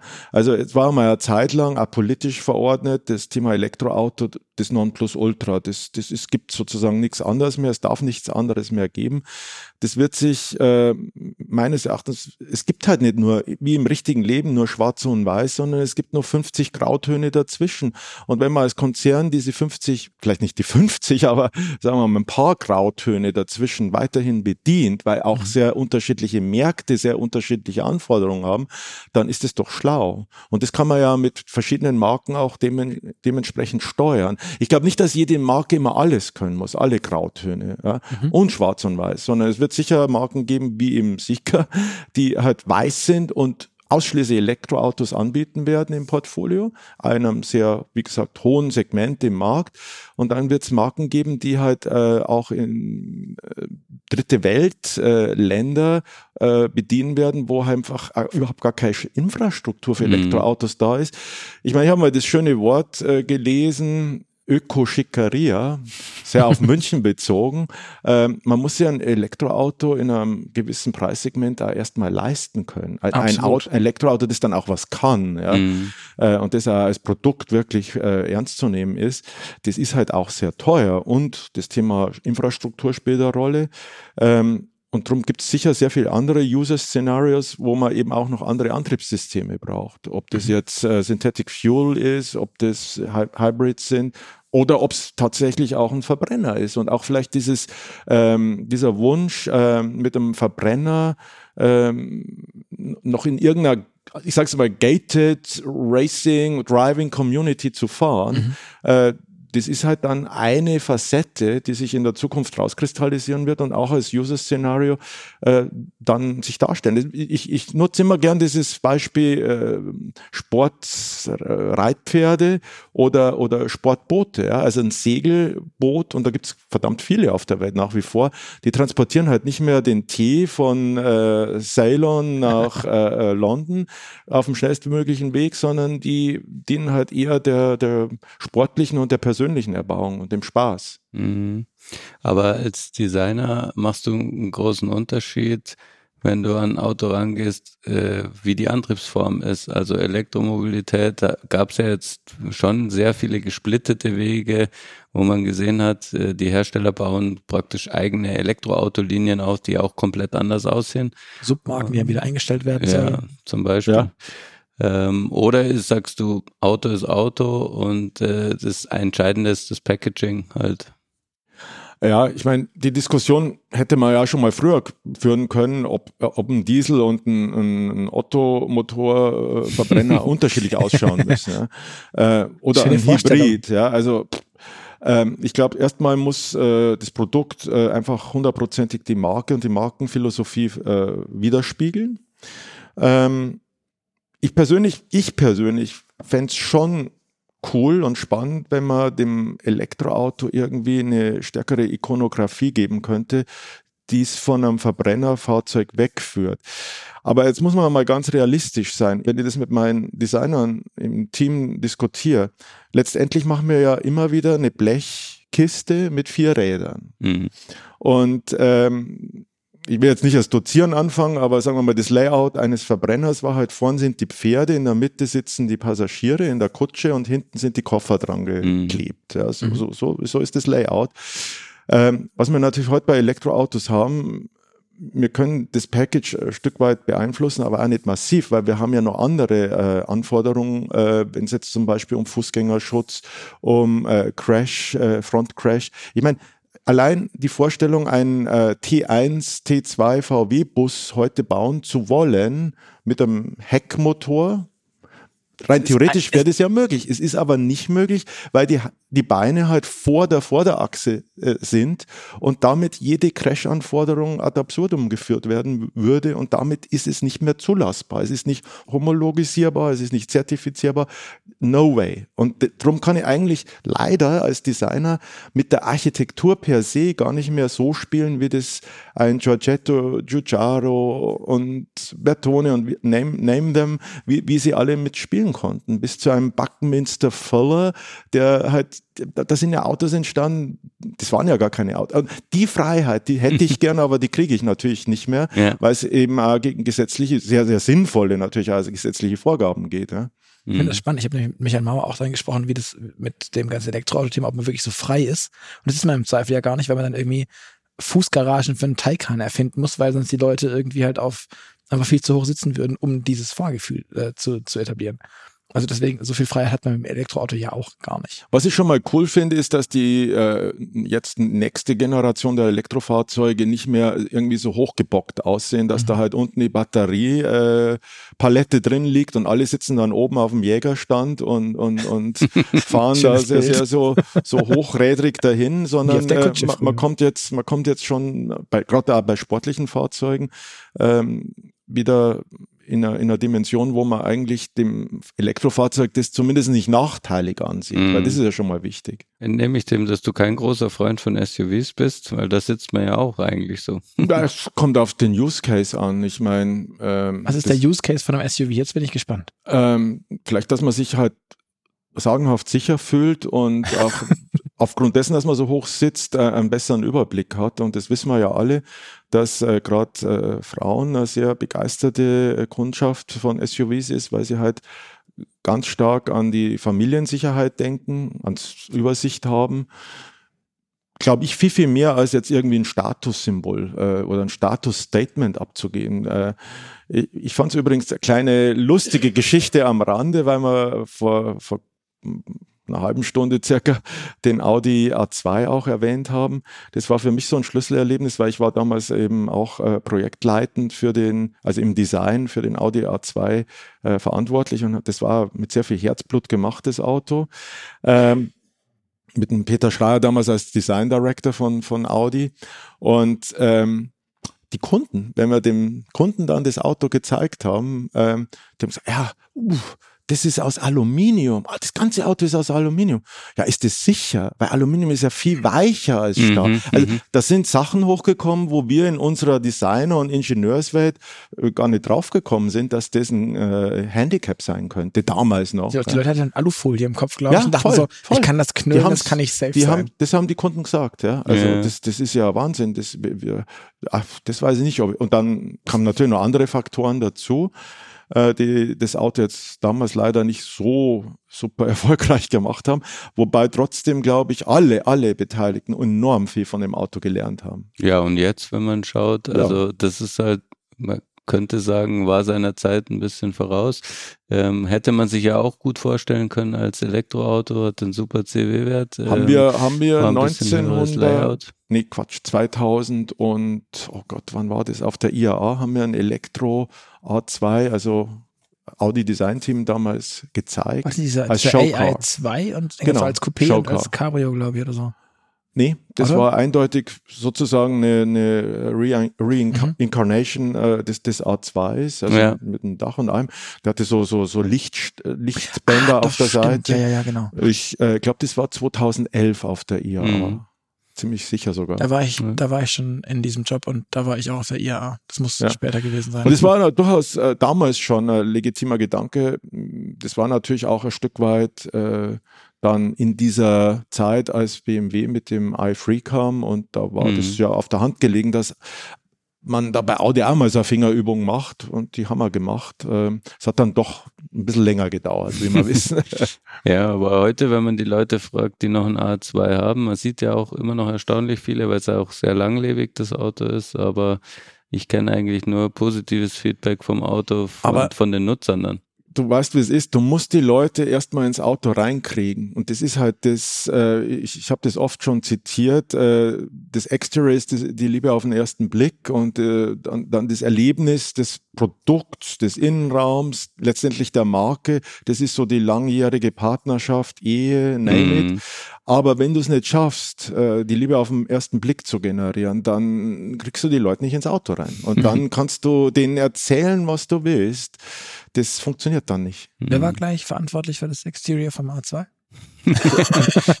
das Exterior war maßgeblich, also als Team haben wir maßgeblich damals, äh, hat der Luc Donkerwolke im Team gemacht, mit, mit mir zusammen und äh, Christopher Reitz fürs Interior, das mhm. Romulus Rost war da auch noch mit dabei im Interior. Mhm. Also es war so das damalige, die Audi-Gang, sage ich mal. Weil du es gerade so sagtest, ich habe die, die Frage für mich immer, wenn man mit, mit Interior-Designern spricht, ist dieses, Du sagtest, man muss die Leute überzeugen. Das Exterior bekommt auch meistens ja deutlich mehr Aufmerksamkeit. Medial von vielen Leuten. Die meisten erzählen, wie, wie geil das Auto dasteht, wenn es dasteht. Die wenigsten ähm, schwärmen, oder ich höre das selten von Freunden auch, ähm, wie toll der Türgriff, wie toll die Integration, wie toll, wenn ich mir aber im Gegenzug überlege, was ihr da alles unterbringen müsst. Äh, Displays, Knöpfe, Schalter, Funktionen, Crash-Sicherheit etc. pp. Ähm, fühlt man sich da als Interieurdesigner ähm, nicht manchmal auch so ein bisschen vereimert, wenn dann man wahnsinnig viel Zeit, Arbeit, Muße, Hirn da reinsteckt? Und dann reden alle nur über die dicken, fetten Räder, die draußen stehen? Erstens mal, das ist dann nochmal ein Kapitel, das wir aufmachen können oder auch nicht. Glaube ich, dass sich die äh, Konnotation äh, der zukünftigen Kunden oder äh, die Fokussierung äh, ausschließlich aufs Exterior, so, so wie wir jetzt äh, aufgewachsen sind und uns halt wirklich äh, primär erstmal aufs Exterior stürzen, dass, dies, dass sich das stark verändert. Wie sich auch die Use Cases des Automobils stark verändern werden mit Sharing-Modellen, äh, wo, wo man vielleicht gar nicht mehr so viel Emotion fürs Produkt aufbringt, wie wir das noch äh, tun mhm. und getan haben. Äh, die, die Kunden, die jungen Kunden der, und die, die Kunden der Zukunft, die werden vielleicht viel, viel, viel stärker auf das Thema Digital Hub, äh, Digital Bubble gehen äh, und, und die Innenraum, nicht so sehr die Innenraumwerte, sondern die, die, die, die digitalen Werte, die man im Fahrzeug erlebt, äh, dann viel, viel stärker in den Vordergrund stellen. Ähm, oder es spaltet sich, dass es diese und jene gibt. Ähm, momentan ist es schon noch so, nach wie vor, dass das Exterior auf jeden Fall äh, sozusagen erstmal den Libido-Impuls ansprechen mhm. muss. Mhm. Da ist es auch gar nicht viel anders in China wie hier. das äh, wird da auch nach wie vor eben als, als schon noch sehr, sehr wichtig angesehen. Aber nochmal konkret dann auf die Frage zu kommen wir arbeiten ja nicht nur Exterior und Interior Design. Also in meinem Team, und das ist in vielen Design-Teams weltweit so, ist Exterior, Interior, CMF, also die ganze Materialthematik, ähm, dann Interaction, Digital, Brand, ähm, in meinem Team auch ein, ein, eine Abteilung, die so schön ART heißt, Advanced Research, Research and Technology. Mhm. Ähm, das, das, das interagiert zusammen. Und vor allem, wenn das ein Team ist, das äh, wirklich äh, vorurteilsfrei, äh, wirklich sehr offen, Transparency and Trust miteinander zusammenarbeitet, dann fühlt sich da keiner ins äh, Abseits gestellt. Da wird jeder gleich mit seinen Teams äh, gewertschätzt, weil die, äh, die Faktoren einfach am Ende des Tages alle sehr, sehr wichtig sind. Wenn dann tatsächlich äh, oftmals, äh, wie bisher immer noch, noch ganz groß äh, lege ich da Wert drauf, weil ich glaube schon, dass sich das ändern wird, das in den Vordergrund gestellt wird, dann ist es halt noch äh, so ein gewisser Nachbrenner aus, aus der Vergangenheit. Also das mhm. wird sich meines Erachtens ändern. Trotzdem, äh, sagen wir mal, wenn dann der Fokus stärker auf, der, auf dem digitalen Erlebnis im Interior äh, gelegt wird, glaube ich trotzdem, dass das Äußere des Fahrzeuges ja immer noch irgendwo gut ausschauen muss. Es mhm. ist ja auch äh, in anderen äh, Designerlebnissen so, dass, äh, sagen wir so ein blödes Beispiel, wer sich heutzutage noch einen Fernseher kauft, wenn sich einer natürlich einen Teil kauft, das auch mit dem Thema Design verinnerlicht wird. Klar sind die ganzen Funktionen und was sich innen abspielt, das eigentliche Thema. Ich, ich kaufe das Ding nicht, um es mir als, als schwarzes, als schwarzes, äh, äh, als schwarze Ikone irgendwo hinzustellen. Ähm, Klar muss das Produkt selber einfach auch noch immer Design-Statement abgeben, aber es ist schon klar dann für die Kunden, dass da mehr ist als nur diese Kiste oder diese, mhm. diese, mhm. Diese, dieser Bilderraum oder wie auch immer jetzt, äh, sondern dass da mehr Werte äh, eine Rolle spielen und wichtig sind. Mhm. Zum Thema ähm, digitales Erlebnis im Auto, da wird das Auto ja auch immer mehr zu dem Raum, in dem sich halt diese digitalen Eindrücke von außen drin abspielen oder abspielen lassen, ähm, rückt denn dann auch vielleicht der Fonds und gerade in China stärker in den Vordergrund? Und wie ist es für einen Interior-Designer jetzt einen besonders ansprechenden Fonds zu designen? Es ist immer sehr befriedigend. Ich kenne es ja auch aus der Thematik Bentley, zum Beispiel mit Flying Spur und mit dem, mit dem Bentayga. Ähm, da ist es ja tatsächlich dann oft so, dass der Chef äh, hinten sitzt und nicht, und nicht selber fährt. Mhm. Ähm, und das ist natürlich also die Speerspitze dessen, wo man sagt, der, der Innenraum wird ein Erlebniswelt, ja gerade bei Luxusmarken und bei Premiummarken dann auch was bieten muss. Ähm, sowohl atmosphärisch als auch äh, taktil mit den Materialien, als auch digital ich finde, das äh, ja, geht schon in die Richtung, dass man mehr ein, ein, ja, eine Innenarchitektur, einen Innenraum gestaltet. Ähm, in China ist es sehr, sehr wichtig, dass der äh, Fondsbereich, also nicht, natürlich nicht bei jedem Auto, aber auch bei Familienautos, wo dann äh, die Kinder, die in der chinesischen Kultur ganz große Rolle spielen, also nicht, dass die bei uns keine Rolle spielen werden, aber das sind schon so die kleinen Queens und Kings, um die sich sehr, sehr, sehr, sehr viel dreht mhm. und wo ganz gezielt dann tatsächlich auch Familienautos gekauft werden, wo auch für die Kinder hinten viel Möglichkeiten bestehen, mhm. nicht nur digital. Und da kommen wir mit Sicherheit in den nächsten Jahren ganz witzige und interessante Lösungen auf dem Markt, die jetzt auch von dieser ewigen äh, Fünfsitzer und umlegbare Rückbank äh, weggehen werden und, und äh, ein ganz neues äh, Erlebnisszenario, gerade da hinten dann anbieten werden. Das finde ich ziemlich erfrischend. Da ist man halt auch noch sehr experimentierfreudig oder überhaupt grundsätzlich mehr experimentierfreudig in, in China und geht auf solche User-Szenarios stärker ein. Finde ich ziemlich cool. Kann es da nicht mehr dazu sagen. Das werden wir uns dann mal irgendwann mhm. demnächst in Zukunft anschauen. Ähm, macht ziemlich viel Spaß ist, ist aber auch wichtig. Findest du es schwerer? Also ich, ich stelle mir das, ich bin kein Designer und ganz weit weg davon, leider. Ähm, ist es schwerer, einen Font zu machen? Einfach weil der, ich stelle mir so vor, vorne habe ich ganz viele Sachen, die da sein müssen. Da muss ein Lenkrad sein, da müssen die Mhm. Tasten sein. Ich bin sehr von der Funktion getrieben und kann dann im Prinzip darauf mein Design aufbauen. Auf der Rückbank habe ich den Vordersitz vor mir im Zweifel, Mhm. der sehr viel Platz einnimmt, aber auch sehr wenig. Und das, was man häufig sieht, ist, dass dann mit Materialien gearbeitet wird und dann wird, wenn man ganz glücklich ist, noch ein großes Screen da reingesetzt. Tada, der Fond ist fertig. Ähm, aber um das wirklich cool und besonders zu machen, ist es nicht viel, viel, viel schwerer, so einen Fond zu machen, der dann jetzt auch mittelfristig in den Fokus rückt. Gru grundsätzlich schon, wenn man von dem äh, Szenario ausgeht, dass man halt diesen klassischen Fünfsitzer macht. Ja. Es wird schon interessanter, wenn man mal einen Siebensitzer macht, weil dann, und wenn man dann natürlich die Möglichkeit hat, äh, mit Innenraumkonzepten, die vielleicht sogar verbunden mit Türkonzepten, ein anderes äh, User-Szenario im Fond darstellen. Also äh, konzeptionell tiefer reingehen. Also, also nicht nur eben diese Rückbank, wo ich dann auf die Vordersitze glotze, sondern wo ich vielleicht ein Stück weit mehr Flexibilität habe und äh, das muss nicht nur immer im Fahren passieren. Das User-Szenario kann ja auch noch weitergehen. Wie schaut sowas im Stillstand aus? Zum Beispiel in China passiert es halt nach wie vor sehr oft. Jetzt komme ich wieder zu den Kindern, die werden in die Ballettstunde oder in die Piano-Lesson gebracht und die Eltern oder die Mutter oder der Vater, wer immer das dann macht, äh, die Oma und das Kind hinbringt, die wartet dann im Auto Mhm. eine Stunde, weil das, die, die Distanzen einfach zu groß sind. Heimfahren und wieder hinfahren, das geht nicht. Öffentliche Verkehrsmittel, hm, da passt man dann doch auf. Nee, also da fährt man das Kind doch lieber die Queen oder den King äh, oder Prince äh, äh, lieber selber hin und holt ihn wieder ab. Und ähm, was macht man dann in der Stunde? Das ist auch wieder das Thema Lebenszeit. Verstehe, Und da ein bisschen mehr ähm, Ideen und Flexibilität reinzubringen, das ist äh, super befriedigend. Da kann man tolle Konzepte entwickeln. Du hast jetzt ähm, gerade auch nochmal was angesprochen, was typisch China ist. Ähm, wenn man jetzt in die Autobranche guckt, ähm, China ist ja so ein bisschen der Rising Star. Ähm, die, die deutsche Autoindustrie ist etabliert, aber momentan äh, gefühlt ein wenig am Wanken. Ähm, und bei den Designern, aber auch bei vielen Technikern merkt man ja so richtig, ähm, dass es viele nach Asien verschlägt.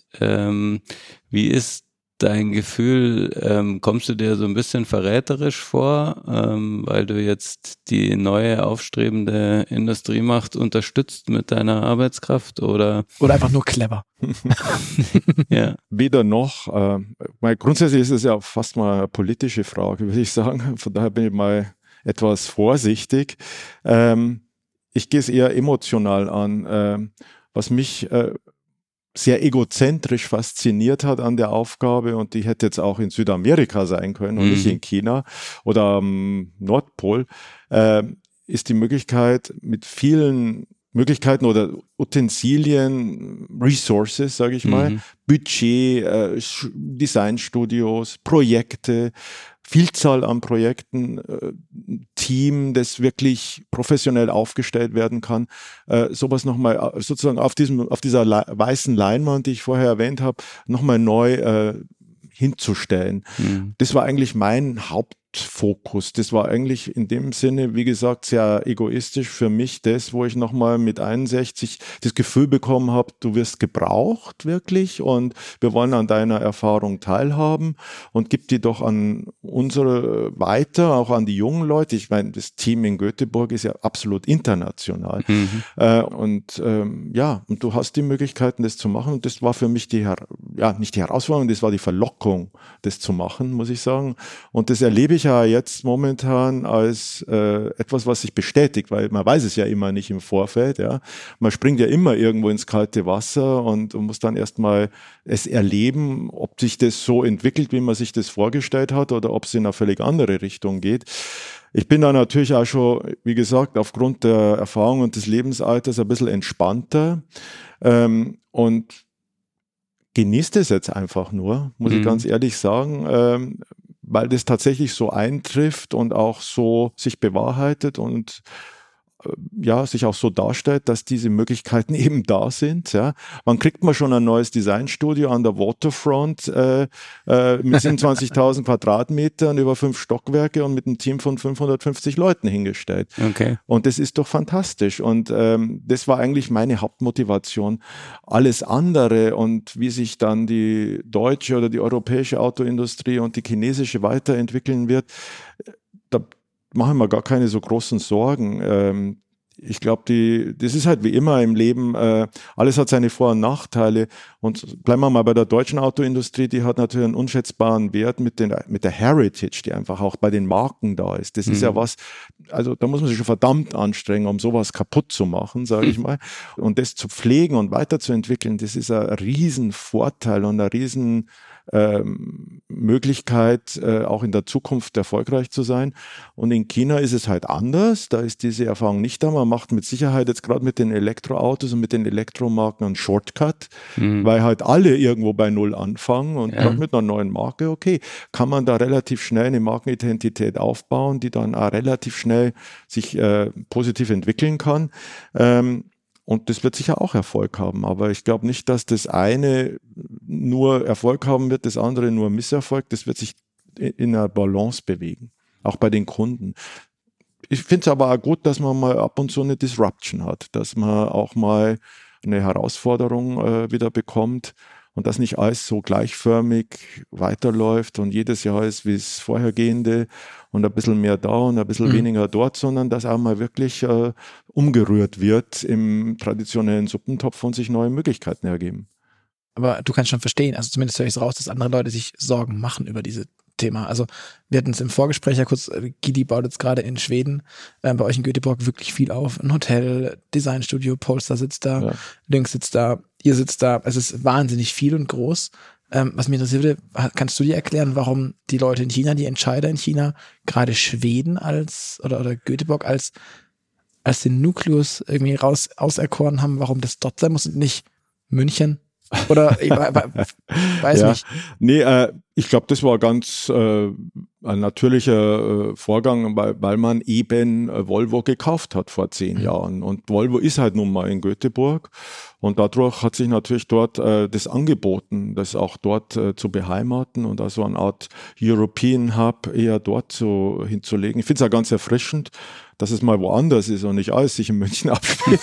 Wobei es als Münchner natürlich äh, jetzt hört, hört, sich ein bisschen komisch an, aber äh, finde es gut. Ich finde es äh, sehr natürlichen Vorgang. Nochmal zu dem Thema äh, chinesische Unternehmen.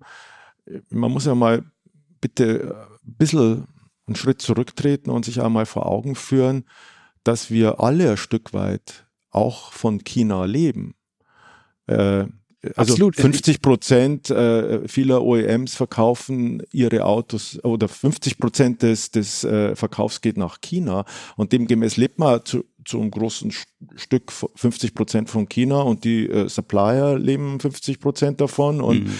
die Bäckerei, die dann die Brotzeit liefert hier äh, in, in ein deutsches Unternehmen, äh, die lebt auch ein Stück weit davon. Also das und ich finde es immer nur ein bisschen äh, erstaunlich, dass man jetzt wie der Hase auf die Schlange glotzt, äh, auf China. Man sollte sich vielmehr einmal einen Gedanken eher äh, generell global machen. Wo liegen denn noch weitere äh, Potenziale? Sprich Indien, sprich Südamerika. Da gibt's ja auch nur unheimlich, nicht nur als Markt, sondern auch, um dort äh, anzu, anzufangen und Technologien äh, aufzubauen und dann weiterzuentwickeln. Gerade im Digitalen ist ja, ist ja äh, Indien prädestiniert. Mhm. Aber wenn man das jetzt mit Indien sprichst du an und Digitalität und andere Märkte, äh, ich finde das vor allem insofern auch spannend. Wir, wir, leben davon, du sagst es, und vor allem, ähm, wenn wir Angst davor haben, dass die uns zu groß werden, wir dominierten ja an vielen Stellen auch deren Märkte und, und deren Geschehen und dass da jetzt irgendwas reinkommt. Deswegen äh, verstehe ich, was du meinst. Aber was, was bei mir noch irgendwie hängen bleibt, ist, wenn man jetzt die ganze Zeit neue Marken gründet, wie, und das versucht so, so mit Gewalt in Anführungszeichen zu ziehen, wie verhält sich das denn da in deinen Augen, wenn man jetzt neue Marken gründet und nicht auf die Heritage geht? Ich finde es unheimlich ähm, erfrischend. Sowas würde man sich ja jetzt, wie gesagt, in den eingetretenen Pfaden äh, hier in Europa und auch aufgrund der natürlich wertvollen Heritage äh, gar nicht trauen. Ich meine, man möge sich nur mal so die Diskussion wieder vor Augen führen, Maybach oder Horch und, und, und solche Dinge in, in, traditionellen äh, OEMs. Ähm, ja, man muss es einfach klipp und klar sagen, dass äh, da das chinesische Unternehmertum äh, einfach experimentierfreudiger ist. Das ist eine kulturelle Eigenheit. Das geht ja schon damit an, jetzt komme ich wieder aufs Essen, vielleicht sollte man ja noch mal was essen, aber wenn man einem, äh, zum chinesischen Abendessen eingeladen wird und halt an dem Tisch eine Vielzahl von Gerichten steht und da gibt's kein richtig und falsch und, und da, hat, da findet auch jeder was für seinen Geschmack. Und diese Pluralität, die liegt wohl schon auch in der Kultur, auch einmal Dinge schnell auszuprobieren und zu sagen, so Learning, Learning by Doing, ähm, das war jetzt doch nicht richtig, ähm, das ändern wir jetzt wieder. Das finde ich ziemlich cool, weil wir ja anders sind. Wir machen eine Strategie, und dann ziehen wir die gnadenlos durch. Selbst Clausewitz hat schon gesagt, die Strategie endet bei, bei dem Beginn der Schlacht. Mhm. Ja. Weil wenn man da mal in das Schlamassel und in, die, in das Chaos der Schlacht kommt, im, im damaligen Sinne, äh, dann ist die Strategie das eine und dann muss man ja doch irgendwo agieren und reagieren und äh, ein Stück weit äh, flexibel sein. Das ist übrigens ein Wort, das wir im Studio immer wieder mit, äh, mit Tränen in den Augen vor Lachen äh, benutzen. Äh, das Wort äh, flexibel, äh, wir, wir nehmen es von einem äh, italienischen Kollegen dort, der das Elastico nennt. Okay. Und dieses Elastico hat, hat schon was, weil es auch, äh, sagen wir mal, Geschwindigkeit darstellt in der Entwicklung, im Entwicklungsprozess und oftmals auch nochmal äh, die Frage, selbst zu einem späten Zeitpunkt stellt, Qualität in der Produktentwicklung. Ist das jetzt alles richtig oder ändern wir dies nochmal äh, und, und machen es nochmal besser? Also nicht nur ändern für, fürs Ändern willen, sondern um es besser zu machen. Und so ist es dann halt auch im größeren Bild mit, äh, mit Marken. Äh, man probiert da einfach Dinge aus. Das, das ist für uns in unserer Wertvorstellung, äh, in europäischer Wertvorstellung ein Stück weit undenkbar. Aber ich glaube auch, dass Strategien schon wichtig sind, aber sie können einem auch manchmal behindern. Mhm. Sie können einem auch starr und unflexibel machen. Äh, und das ist in unserem Business ein bisschen gefährlich. Da muss man schon aufpassen. Ja. ja du hast ja vorher schon angedeutet, du bist, also wir haben über Göteborg gesprochen und du bist persönlich, glaube ich, einen Großteil deiner Zeit jetzt in Göteborg, ähm, auch mit diesem neuen Job. Äh, definitiv eine europäische Stadt, ähm, auch wenn da viel Chili ist jetzt inzwischen. ähm, ist es für dich überhaupt dann so, so ein großer Schritt, bei einem chinesischen Arbeitgeber zu sein oder ist es halt sowieso so international und wird sich womöglich irgendwann ergeben, dass du mehr nach China musst? Also, um klar auf die letzte Frage zu kommen, ich äh, werde jetzt nicht mehr nach China müssen, weil ich glaube, die Aufgabe, die mir gestellt ist, sehr, sehr gut von Göteborg aus machen kann. Mhm. Es ist übrigens tatsächlich auch so, dass ich für mich persönlich ja jetzt ein Doppelerlebnis habe. Einmal die chinesische Kultur, aber auch die skandinavische Kultur, mhm. die mich schon immer interessiert hat, die, der ich noch nie so wirklich nahe kommen konnte, die auch wirklich anders ist als zum Beispiel die britische Kultur, die ich ja, wie gesagt, sehr, sehr liebe und schätze. Insofern ist, hat sie da auch nochmal eine Facette eröffnet im, im Alltagsleben äh, und auch natürlich mit den Kollegen, weil wir natürlich auch im Designstudio jenseits aller Internationalität natürlich auch durchaus einen guten äh, Anteil an äh, äh, schwedischen Kollegen haben. Und das ist interessant, die schwedische Arbeitskultur, nicht nur die Alltagskultur äh, kennenzulernen. Und äh, ich glaube, generell das Thema dann weil das, die Frage wurde mir schon öfters gestellt, musst du jetzt dann äh, für immer und ganz lang nach China? Das ist überhaupt nicht notwendig. Wir haben diese Kultur jetzt auch aufgebaut im äh, Design Center in Göteborg, dass wir täglich mit unseren Partnern in China in Austausch sind mhm. und äh, mehrmals wöchentlich äh, über Virtual Reality äh, im Austausch sind, zum Teil auch Designmodelle hier wie dort mit dem letzten Datensatz fräsen und dann mit Kameras um die analogen Modelle mhm. sozusagen mhm. im Duett sozusagen äh, drumherum laufen, äh, synchronisiert oder im Interior drin sitzen. Ähm, was tatsächlich äh, am, am schwierigsten ist, ist das ganze Thema Materialien und Farben. Mhm. Also ist das über weder über Virtual Reality, da kann man es äh, ähm, systematisch diskutieren, aber nicht qualitativ. Mhm. Und darum ja, muss man auch immer wieder Farbmuster hin und her schicken und dann bei Tageslicht dort und da anschauen, immer im Parallel. ja. Welten. Aber das geht auch. Ne? Man muss halt mhm. nur hin und her schicken, dass man wirklich vom selben redet an der Stelle. Und ähm, ja, na, ist, und wie gesagt, also wir präsentieren deshalb auch ich so eingeführt, wirklich wöchentlich unserem CEO und diskutieren mit ihm. Das war äh, ein Novum. Ich bin fest überzeugt, dass er das ist wie in einer Familie. Man muss sich eigentlich ständig unterhalten miteinander und äh, austauschen und äh, mhm. mal unangenehme Themen ansprechen und nicht irgendwie alles unter den Teppich kehren und bis dann mal irgendwann die Bombe hochgeht, sondern eine tägliche Kommunikation, eine wöchentliche Kommunikation, ein sehr, sehr offener und vertrauensvoller Austausch, nichts unter den Teppich verstecken, nichts, überhaupt nichts geheim halten, diesen ganzen, diesen, diesen, diesen ganzen Wust. Äh, ich habe es von Anfang an gesagt, wir begeben uns in keinster Weise in irgendeine Art von politische Agitation und Aktivität.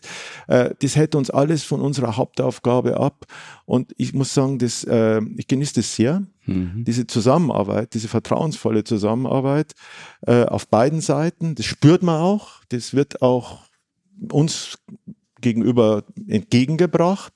Und, aber trotzdem ist es schon so, klar muss man auch mal auf Besuch hinfahren. Man muss schon mal die Menschen in, in Realita erleben und mit ihnen äh, auch mal Bier trinken gehen und sich als Menschen kennenlernen, weil das spielt ja auch eine große Rolle, auch mit ja. dem Chef vor allem, dass man auch irgendwo einen menschlichen Draht zueinander hat. Das, das kann man ja auch nicht herbeizüchten. Ja, das ist ja nach wie vor etwas, das passiert oder das passiert nicht. Mhm. Es war aber auch so, dass äh, ich ja im Vorfeld, ich hatte es schon erwähnt, sehr viele Gespräche mit meinem jetzigen Chef, CEO hatte und wir uns schon im Vorfeld kennenlernten und schon auch wussten, worauf wir uns gegenseitig einlassen. Nicht so sehr im persönlichen Austausch, sehr viel über Teams-Meetings, aber das, transportiert schon das Grundchemiegefühl. Mhm. Und äh, ja, also insofern auch mal wieder in China zu sein, ist, ist wichtig dann für ein, zwei Wochen, um diese ganzen Dinge einmal wieder vor Ort sich anzuschauen, einmal das Gesicht zu zeigen, als ich mal im mit den Teams dort und mit den Ingenieuren, den Projektmanagern auszutauschen und das Vertrauen auch weiter aufzubauen. Die kommen übrigens dann auch nach Göteborg, also es ist jetzt nicht nur in eine Richtung. Mhm, mhm. und das ist ja immer auch nur ein persönlicher Mehrwert, ja, wenn man, wie gesagt, äh, was zusammen anschaut, irgendein Sonntagmittag, äh, Westlake in Hangzhou, die Tempel besichtigt, das hat ja einen unheimlichen, äh, inspirierenden Impact für mich als Designer noch on top. Also gerade die gesamte Kunstwelt in China, die traditionelle und die moderne, die mich ja stark äh, beeinflusst und, und äh, irgendwo inspiriert.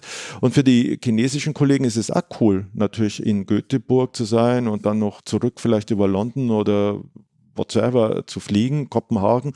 Ähm, um einmal was anderes zu sehen. Das sind mhm. jetzt nicht unbedingt dann Designer, weil das Design wird ja originär in, in Göteborg gemacht, aber es sind natürlich Kollegen, die mit Designern ständig zusammenarbeiten. Es hilft natürlich auch dem gegenseitigen Vertrauen und ich glaube, dass das für die Kollegen wichtig ist, als Chinesen äh, die europäische Kultur genauso kennenzulernen. Mhm. Das wollen die auch. Ne? Also das ist gut. Vielleicht auch ein sehr guter Vergleich mit der Farbe. So ähnlich ist es wahrscheinlich auch. Man kann äh, 90 Prozent im Jahr Teams-Meetings haben, aber wenn es dann um die Farbe oder die menschliche Farbe quasi des Gegenübers geht, ja. äh, dann braucht es halt mal echte Realität. Ja. Ich finde es auch mit der Farbe deshalb spannend, weil ich das auch schon oft beobachtet hatte. Also wer einmal schon äh, ein Sofa im Internet bestellt hat, wird sich wundern, äh, was, was der Unterschied zwischen Blau und Grün sein kann. Das kann, das kann ins Auge gehen. Ja. ja Im wahrsten Sinne des Wortes. Aber äh, weil du es angesprochen hast, äh, das Arbeiten an Design in Teams, die quasi auf verschiedenen Kontinenten sind, ähm, du hast von Virtual Reality gesprochen, aber gleichzeitig davon, dass ihr analoge Modelle mhm. mit der Kamera begeht. Also wie kann man sich denn, also wir waren ja mal zusammen, Luca und ich, ähm, in Potsdam im in Potsdam, Advanced. Bei Peter Wauder. Äh, ja, genau. Gibt's auch einen Podcast, wenn ihr das anhören wollt. ist schon sehr lange her. Und äh, haben uns da zum ersten Mal, also für mich zum ersten Mal das angeschaut, wie das dann ausschaut, auch wenn man im Vorstand quasi Autos äh, virtuell zeigt, auch mit den schönen Brillen und so. Mhm. Wie würdest du sagen, ist ungefähr der Anteil, also wenn ihr jetzt arbeitet, ihr seid die meisten Designer quasi in, in Göteborg, dann würde ich jetzt mal vermuten, ihr arbeitet eher ja, im physischen Austausch, aber wenn ihr dann letztlich übergebt und die Idee transportieren wollt, äh, wie groß ist da schon der, der virtuelle Anteil? Ich würde mal sagen, der virtuelle Anteil ist 90 Prozent. Wow. Und äh, 10 Prozent ist noch dann diese äh, analogen Modelle, die in schon allein wegen der Geschwindigkeit. Es ist ja so, wenn ich heute einen Datensatz äh, zu unseren Kollegen im Clay Modeling gebe, dann fräsen die, aber das Fräsen allein, das dauert schon mal eine Zeit. Dann müssen sie es abslicken und ein bisschen herrichten. Ich schaue mir das dann vielleicht nach, einer, nach fünf, sechs Tagen mit dem Team an, das Modell. Nur in den sechs Tagen hat sich der Datensatz ja massiv weiterentwickelt. Das heißt, ich mache immer äh, jetzt mal ein bisschen locker ausgedrückt eine Reise in die Vergangenheit. Mhm. Und das ist also, wenn wir es mit den äh, Stakeholdern in China uns anschauen, allen ist bewusst, eigentlich sehen wir schon wieder was, was eigentlich schon gar nicht mehr dem neuesten. Darum schauen wir erstmal das das Thema auf, ähm, auf Virtual Reality an, das mhm. der aktuelle Datensatz ist und schauen Sie uns dann nochmal, es sind ja dann oftmals Details, wenn einmal so die großen mhm. Flächen und Formen stehen, sind es ja dann eher die Details, auf die es ja letztendlich dann ankommt, weil äh, Gott äh, ja im Detail steckt, bekanntermaßen, und nicht der Teufel.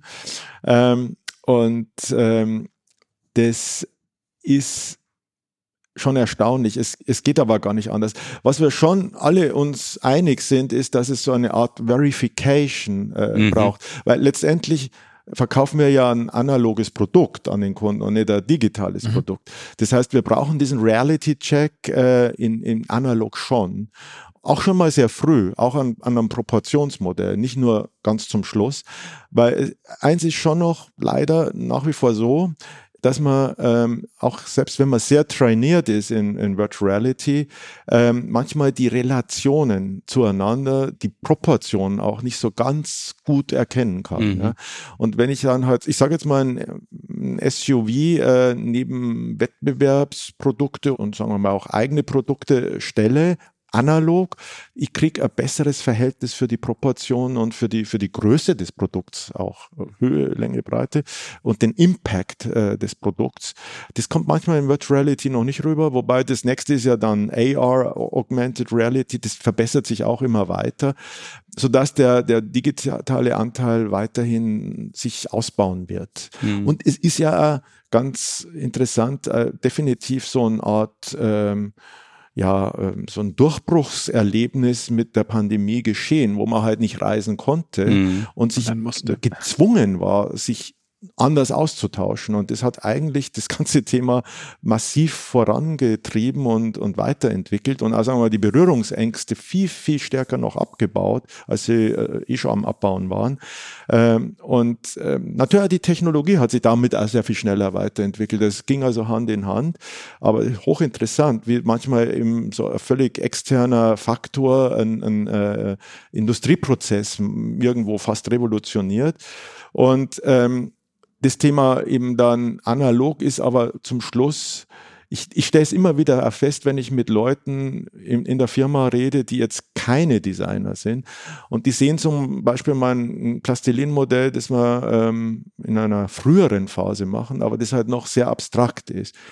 Und danach sehen sie etwas, was sich vielleicht noch zu 10 Prozent in den Details geändert hat, aber mehr oder weniger schon das Gleiche ist. Mhm. Aber dann halt als Hardmodell, See-Through mit allen Details, mit wirklich auch Innenleben in den Leuchten. Ah, das hat sich ja jetzt weiter. Ja, jetzt, jetzt ist es richtig gut. Vorher waren wir ja nicht so sicher. Ja. Aber das ist, äh, es ist eigentlich unfair, weil da, dafür sind wir halt dann im Design die Profis, die halt das sind Arbeitsmedien, die uns dienen. Wenn man das mit Leuten diskutiert, die halt nicht in der Thematik und in der Professionalität und der Expertise drin sind, dann ist das eigentlich falsch, weil die können es nicht verstehen. Mhm. Das ist halt, jetzt bin ich wieder beim Kochen, wenn ich den Ofen aufreiß und ein halbfertiges Essen zum Probieren gebe, wo ich schon weiß, das, so es ja noch, aber jetzt ist es halt noch nicht so weit, dann sagt mhm. jeder, naja, hm, weiß nicht, wird das was? und dann zum Schluss, ja, sagen alle, wow. Zäh. Jetzt, ja, ja genau, ein bisschen zäh oder ein bisschen ja, ja. Äh, roh oder whatsoever. Mhm. Und das ähm, ist interessant ähm, und es macht viel Spaß, auch da die Prozesse weiter zu treiben und sagen wir mal Vorteile abzubauen. Es gibt ja Traditionalisten, die sagen, ja, Clay-Modell, äh, an, am Clay-Modell arbeiten und die Form zu entwickeln, so wie wir es früher gemacht haben. Wir haben ja wochenlang mit den Modelleuren da rummassiert. Ja. Da war halt einfach auch noch mehr Zeit. Ja.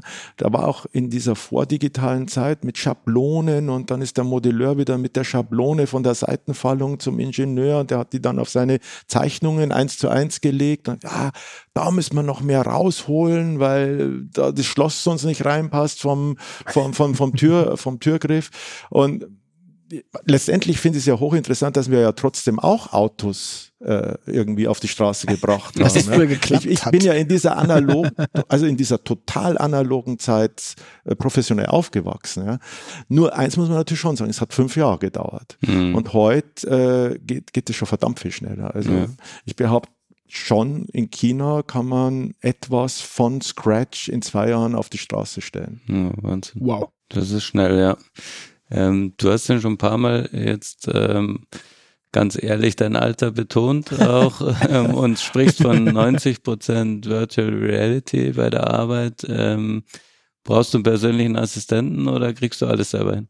Das ist ein ganz flüssiger Arbeitsprozess, in dem ich mit drin schwimme. Mhm. Da brauche ich keinen Assistenten oder irgendwas. Äh, wenn wir äh, zum Beispiel so eine Virtual Reality Präsentation machen, haben wir ja unsere Experten, die das ja zum Teil, die Daten müssen ja, um in Virtual Reality angeschaut zu werden, müssen die ja auch sozusagen äh, visualized äh, werden, ja. also äh, Visualization Team.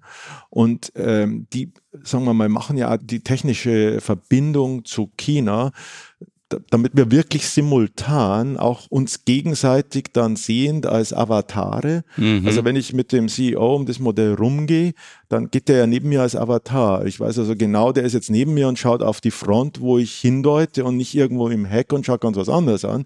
Und das muss ja technisch hingekriegt werden. Da, da, da braucht man Experten. Das ist kein mhm. Assistent, sondern das sind Top-Experten, die das also. dann auf beiden Seiten können und machen, äh, äh damit es simultan abläuft.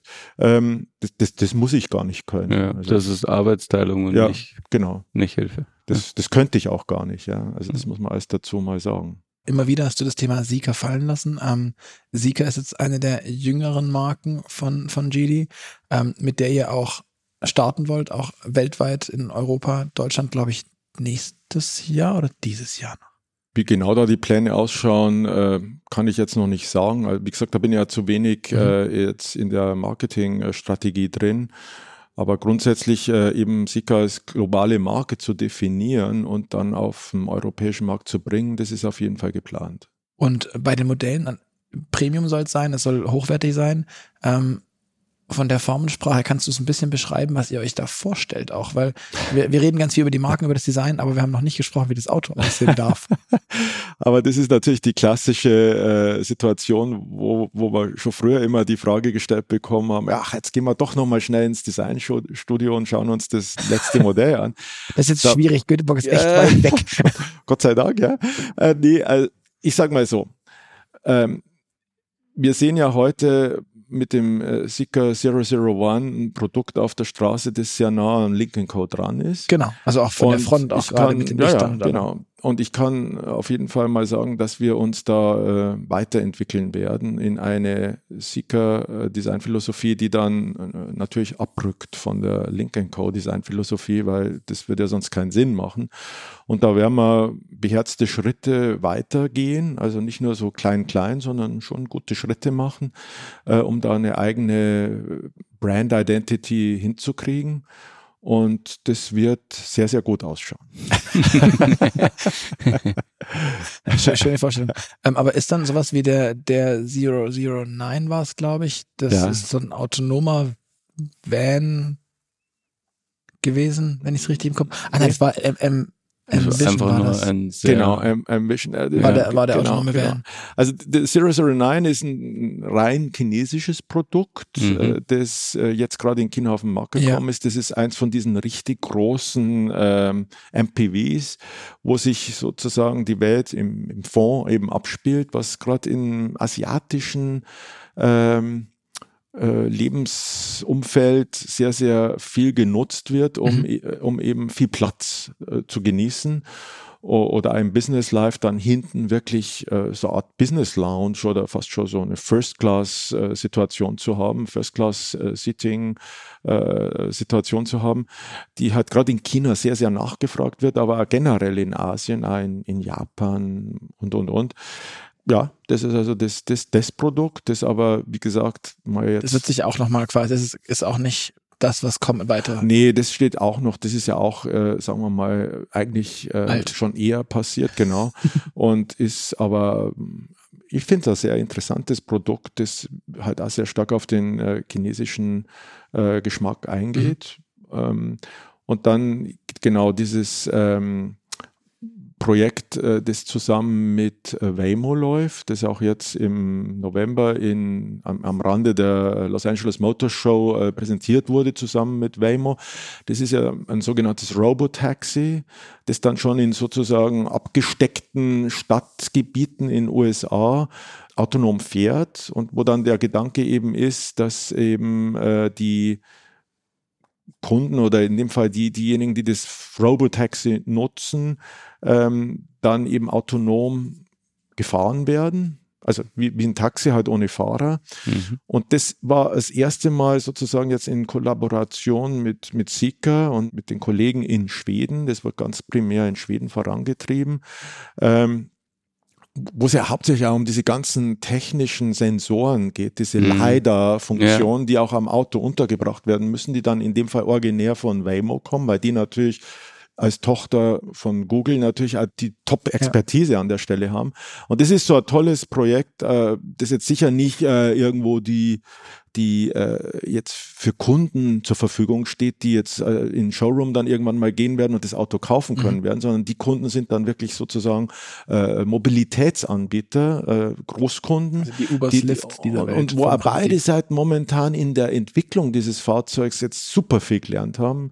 Äh, wir stark von der technischen Seite her, die ein Stück weit, wie, wie, wie macht man denn ein Auto? Ich fand das auch cool, dass die jetzt sagen, wir bauen unser eigenes Auto. Die tun sich damit ja keinen Gefallen, weil sie es ja nicht können äh, in dem Sinn. Und das haben die gleich gesagt, nee, das machen wir mit euch. Und das Ding hat ein paar sehr interessante Facetten, weil es halt äh, den User Case wirklich 100% ausnutzt mit diesen riesigen Schiebetüren, die, keine B-Säule. Du gehst also unheimlich leicht, ältere Leute oder behinderte Menschen können ja da unheimlich leicht rein und rausgehen auf beiden Seiten. Die Türen gehen ja ganz nah am Body entlang. Du, du, du hast also auch nicht irgendwas was Sperriges, wo, wo man mhm. sich selbst behindert oder behindert wird. Ähm, das, das fand ich einmal ganz cool. Ich war da jetzt natürlich nicht originär dabei, sondern es lief schon eher, als ich dazu kam, aber konnte mich da ein Stück weit noch mit einbringen. Ähm, ich fand es ganz cool, eben so ein maßgeschneidertes Produkt mhm. zu machen. Das ist eigentlich auch so tailor-made für diesen User Case. Und hat natürlich den Aspekt äh, mit dem gesamten Thema LiDAR ähm, etwas äh, auszuprobieren, was ein Stück weit ein Teil unserer Zukunft sicher darstellen wird. Denn leider hat man ja jetzt auch beim EX90 äh, mal zumindest gesehen, wie mhm. der integriert wird. Da ist das äh, Ding ja Serie. Mhm. Ähm, ist das auch so ein Aspekt, wo die Marken sich austauschen können? Wie macht man leider Integration? Ja, ja. ja. ja, ja. Es ist natürlich äh, gut, wenn man sich da austauscht. Das ist not, weil letztendlich ist das Bauteil an sich halt äh, so wie es ist. Gibt es vielleicht ein paar verschiedene Supplier, aber es ist halt auf jeden Fall etwas, was einen Einfluss auf das äh, Exterior Design nimmt, weil die Dinger müssen untergebracht werden. Mhm. Das ist ja mhm. nicht nur ein Sensor, sondern die sind ja rund ums Auto und nach oben, oberhalb der äh, Windschutzscheibe. Äh, Windschutzscheibe und an den Nahsäulen verteilt. Und das ein bisschen, sage ich mal, elegant hinzukriegen, das ist schon Herausforderung. Es ist dann auch immer nur ein Kostenthema und, und sagen wir mal, da gibt es ja durchaus Möglichkeiten, sowas elegant dann zu integrieren und, und zum Beispiel ausfahrbar zu mhm. machen. Das sind natürlich so die äh, Möglichkeiten, die wir als Designer äh, präferieren und lieben, weil ja. man das äh, dann eben nur, wenn man es braucht, zeigt und danach ist es sehr clean. Das ist schon cool ist auch eine neue Facette des Jobs und eine neue Herausforderung. Generell diese ganzen Kameras und Sensoren, das ist zum Teil immer wieder faszinierend, dass wir ja dann doch noch Autos äh, am Ende des Tages rausbringen, die unterschiedlich ausschauen. Weil wir müssen über diese ganzen oder um diese ganzen Hardpoints herum äh, lavieren als Designer. Ja, Luca, ähm, ich glaube, wir haben jetzt schon wahnsinnig viel gehört. Ähm, die Zeit ist ziemlich fortgeschritten. Ähm, und wie immer, am Ende eines Move-Podcasts geht's zu den AB-Fragen, für die ich gerne an dich übergebe. Ähm, bevor du dazu persönlich wirst, äh, würde ich noch einen kleinen Abschleifer machen. Äh, wir haben über zwei Autos gesprochen, die du ich schon wusste, hast. dass es kommt. Ähm, vielleicht kannst Bitte. du uns noch eine bestimmte Zahl von Autos nennen, die du auch noch hast und die du besonders gerne hast. Ja, also ich, ich hatte, muss ich sagen, äh, noch zwei weitere historische Fahrzeuge und musste dann aber feststellen, dass ich diesem äh, Kulturgut äh, nicht mehr gerecht werde, weil einfach nicht die Zeit dafür Mhm. da ist. Es war zum einen äh, eine Marke, die ich persönlich halt auch sehr liebe, ähm, das Aston Martin und ich hatte einen DBS äh, noch mit einem Sechszylinder aus dem DB6, äh, weil der damalige Achtzylinder ja nicht fertig wurde rechtzeitig und äh, der war von 19, also DBS war von 1968, den hatte ich so sechs Jahre, aber dann Mhm. stand er ein Jahr in der Garage und dann war ich schon schweißgebadet im, im Bett äh, in der Nacht gelegen und irgendwie, es ist ja, es ist ja äh, ein Frevel, so ein Auto so zu behandeln. Und dann musste ich es äh, schweren Herzens hergeben. Silver Birch außen und mit so einem äh, ja, moosgrünen Interior. Mhm. Also, boah, cool. Mhm. Und äh, das andere war ein Morgan. Das war so ein Traum, den ich schon sehr, sehr jung hatte. Damals witzigerweise mit meinem schon erwähnten Freund und Kollegen Romulus Rost. Wir waren Mhm. hier schon im Studium zusammen in München. Also wir kennen uns also fast 40 Jahre. Grüße Und haben raus. damals, und haben damals äh, ähm, immer vom Morgen geträumt, weil wir auch schon immer diese Affinität zu England hatten. Und haben gesagt, irgendwann kaufen wir uns einen und fahren wir zusammen zum Nordcup. Und er hat ihn dann viel eher gekauft und ich habe mir dann zum damaligen 50. Geburtstag endlich äh, gekauft. Äh, auch in Malvern, ein paar Mal dort gewesen. Das ist ja an Skurrilität dort nicht zu überbieten. und das Auto zusammen mit den Leuten, die wir dann auch so kennengelernt haben, Peter Morgan, als er noch gelebt hat, und dann Charles Morgan, ähm, das Auto auch so konfiguriert. Aber auch das habe ich dann jetzt äh, hergegeben nach zehn Jahren, weil es halt auch etwas ist, was nicht in der Garage nur stehen sollte. Mhm. manchmal ist es halt so, man will mal alles haben, äh, ist also eine Lebensweisheit und dann hat man es und dann muss man es auch wieder hergeben. Denn wie mein äh, 87-jähriger Vater sagt, das letzte Hemd hat keine Taschen. Genau.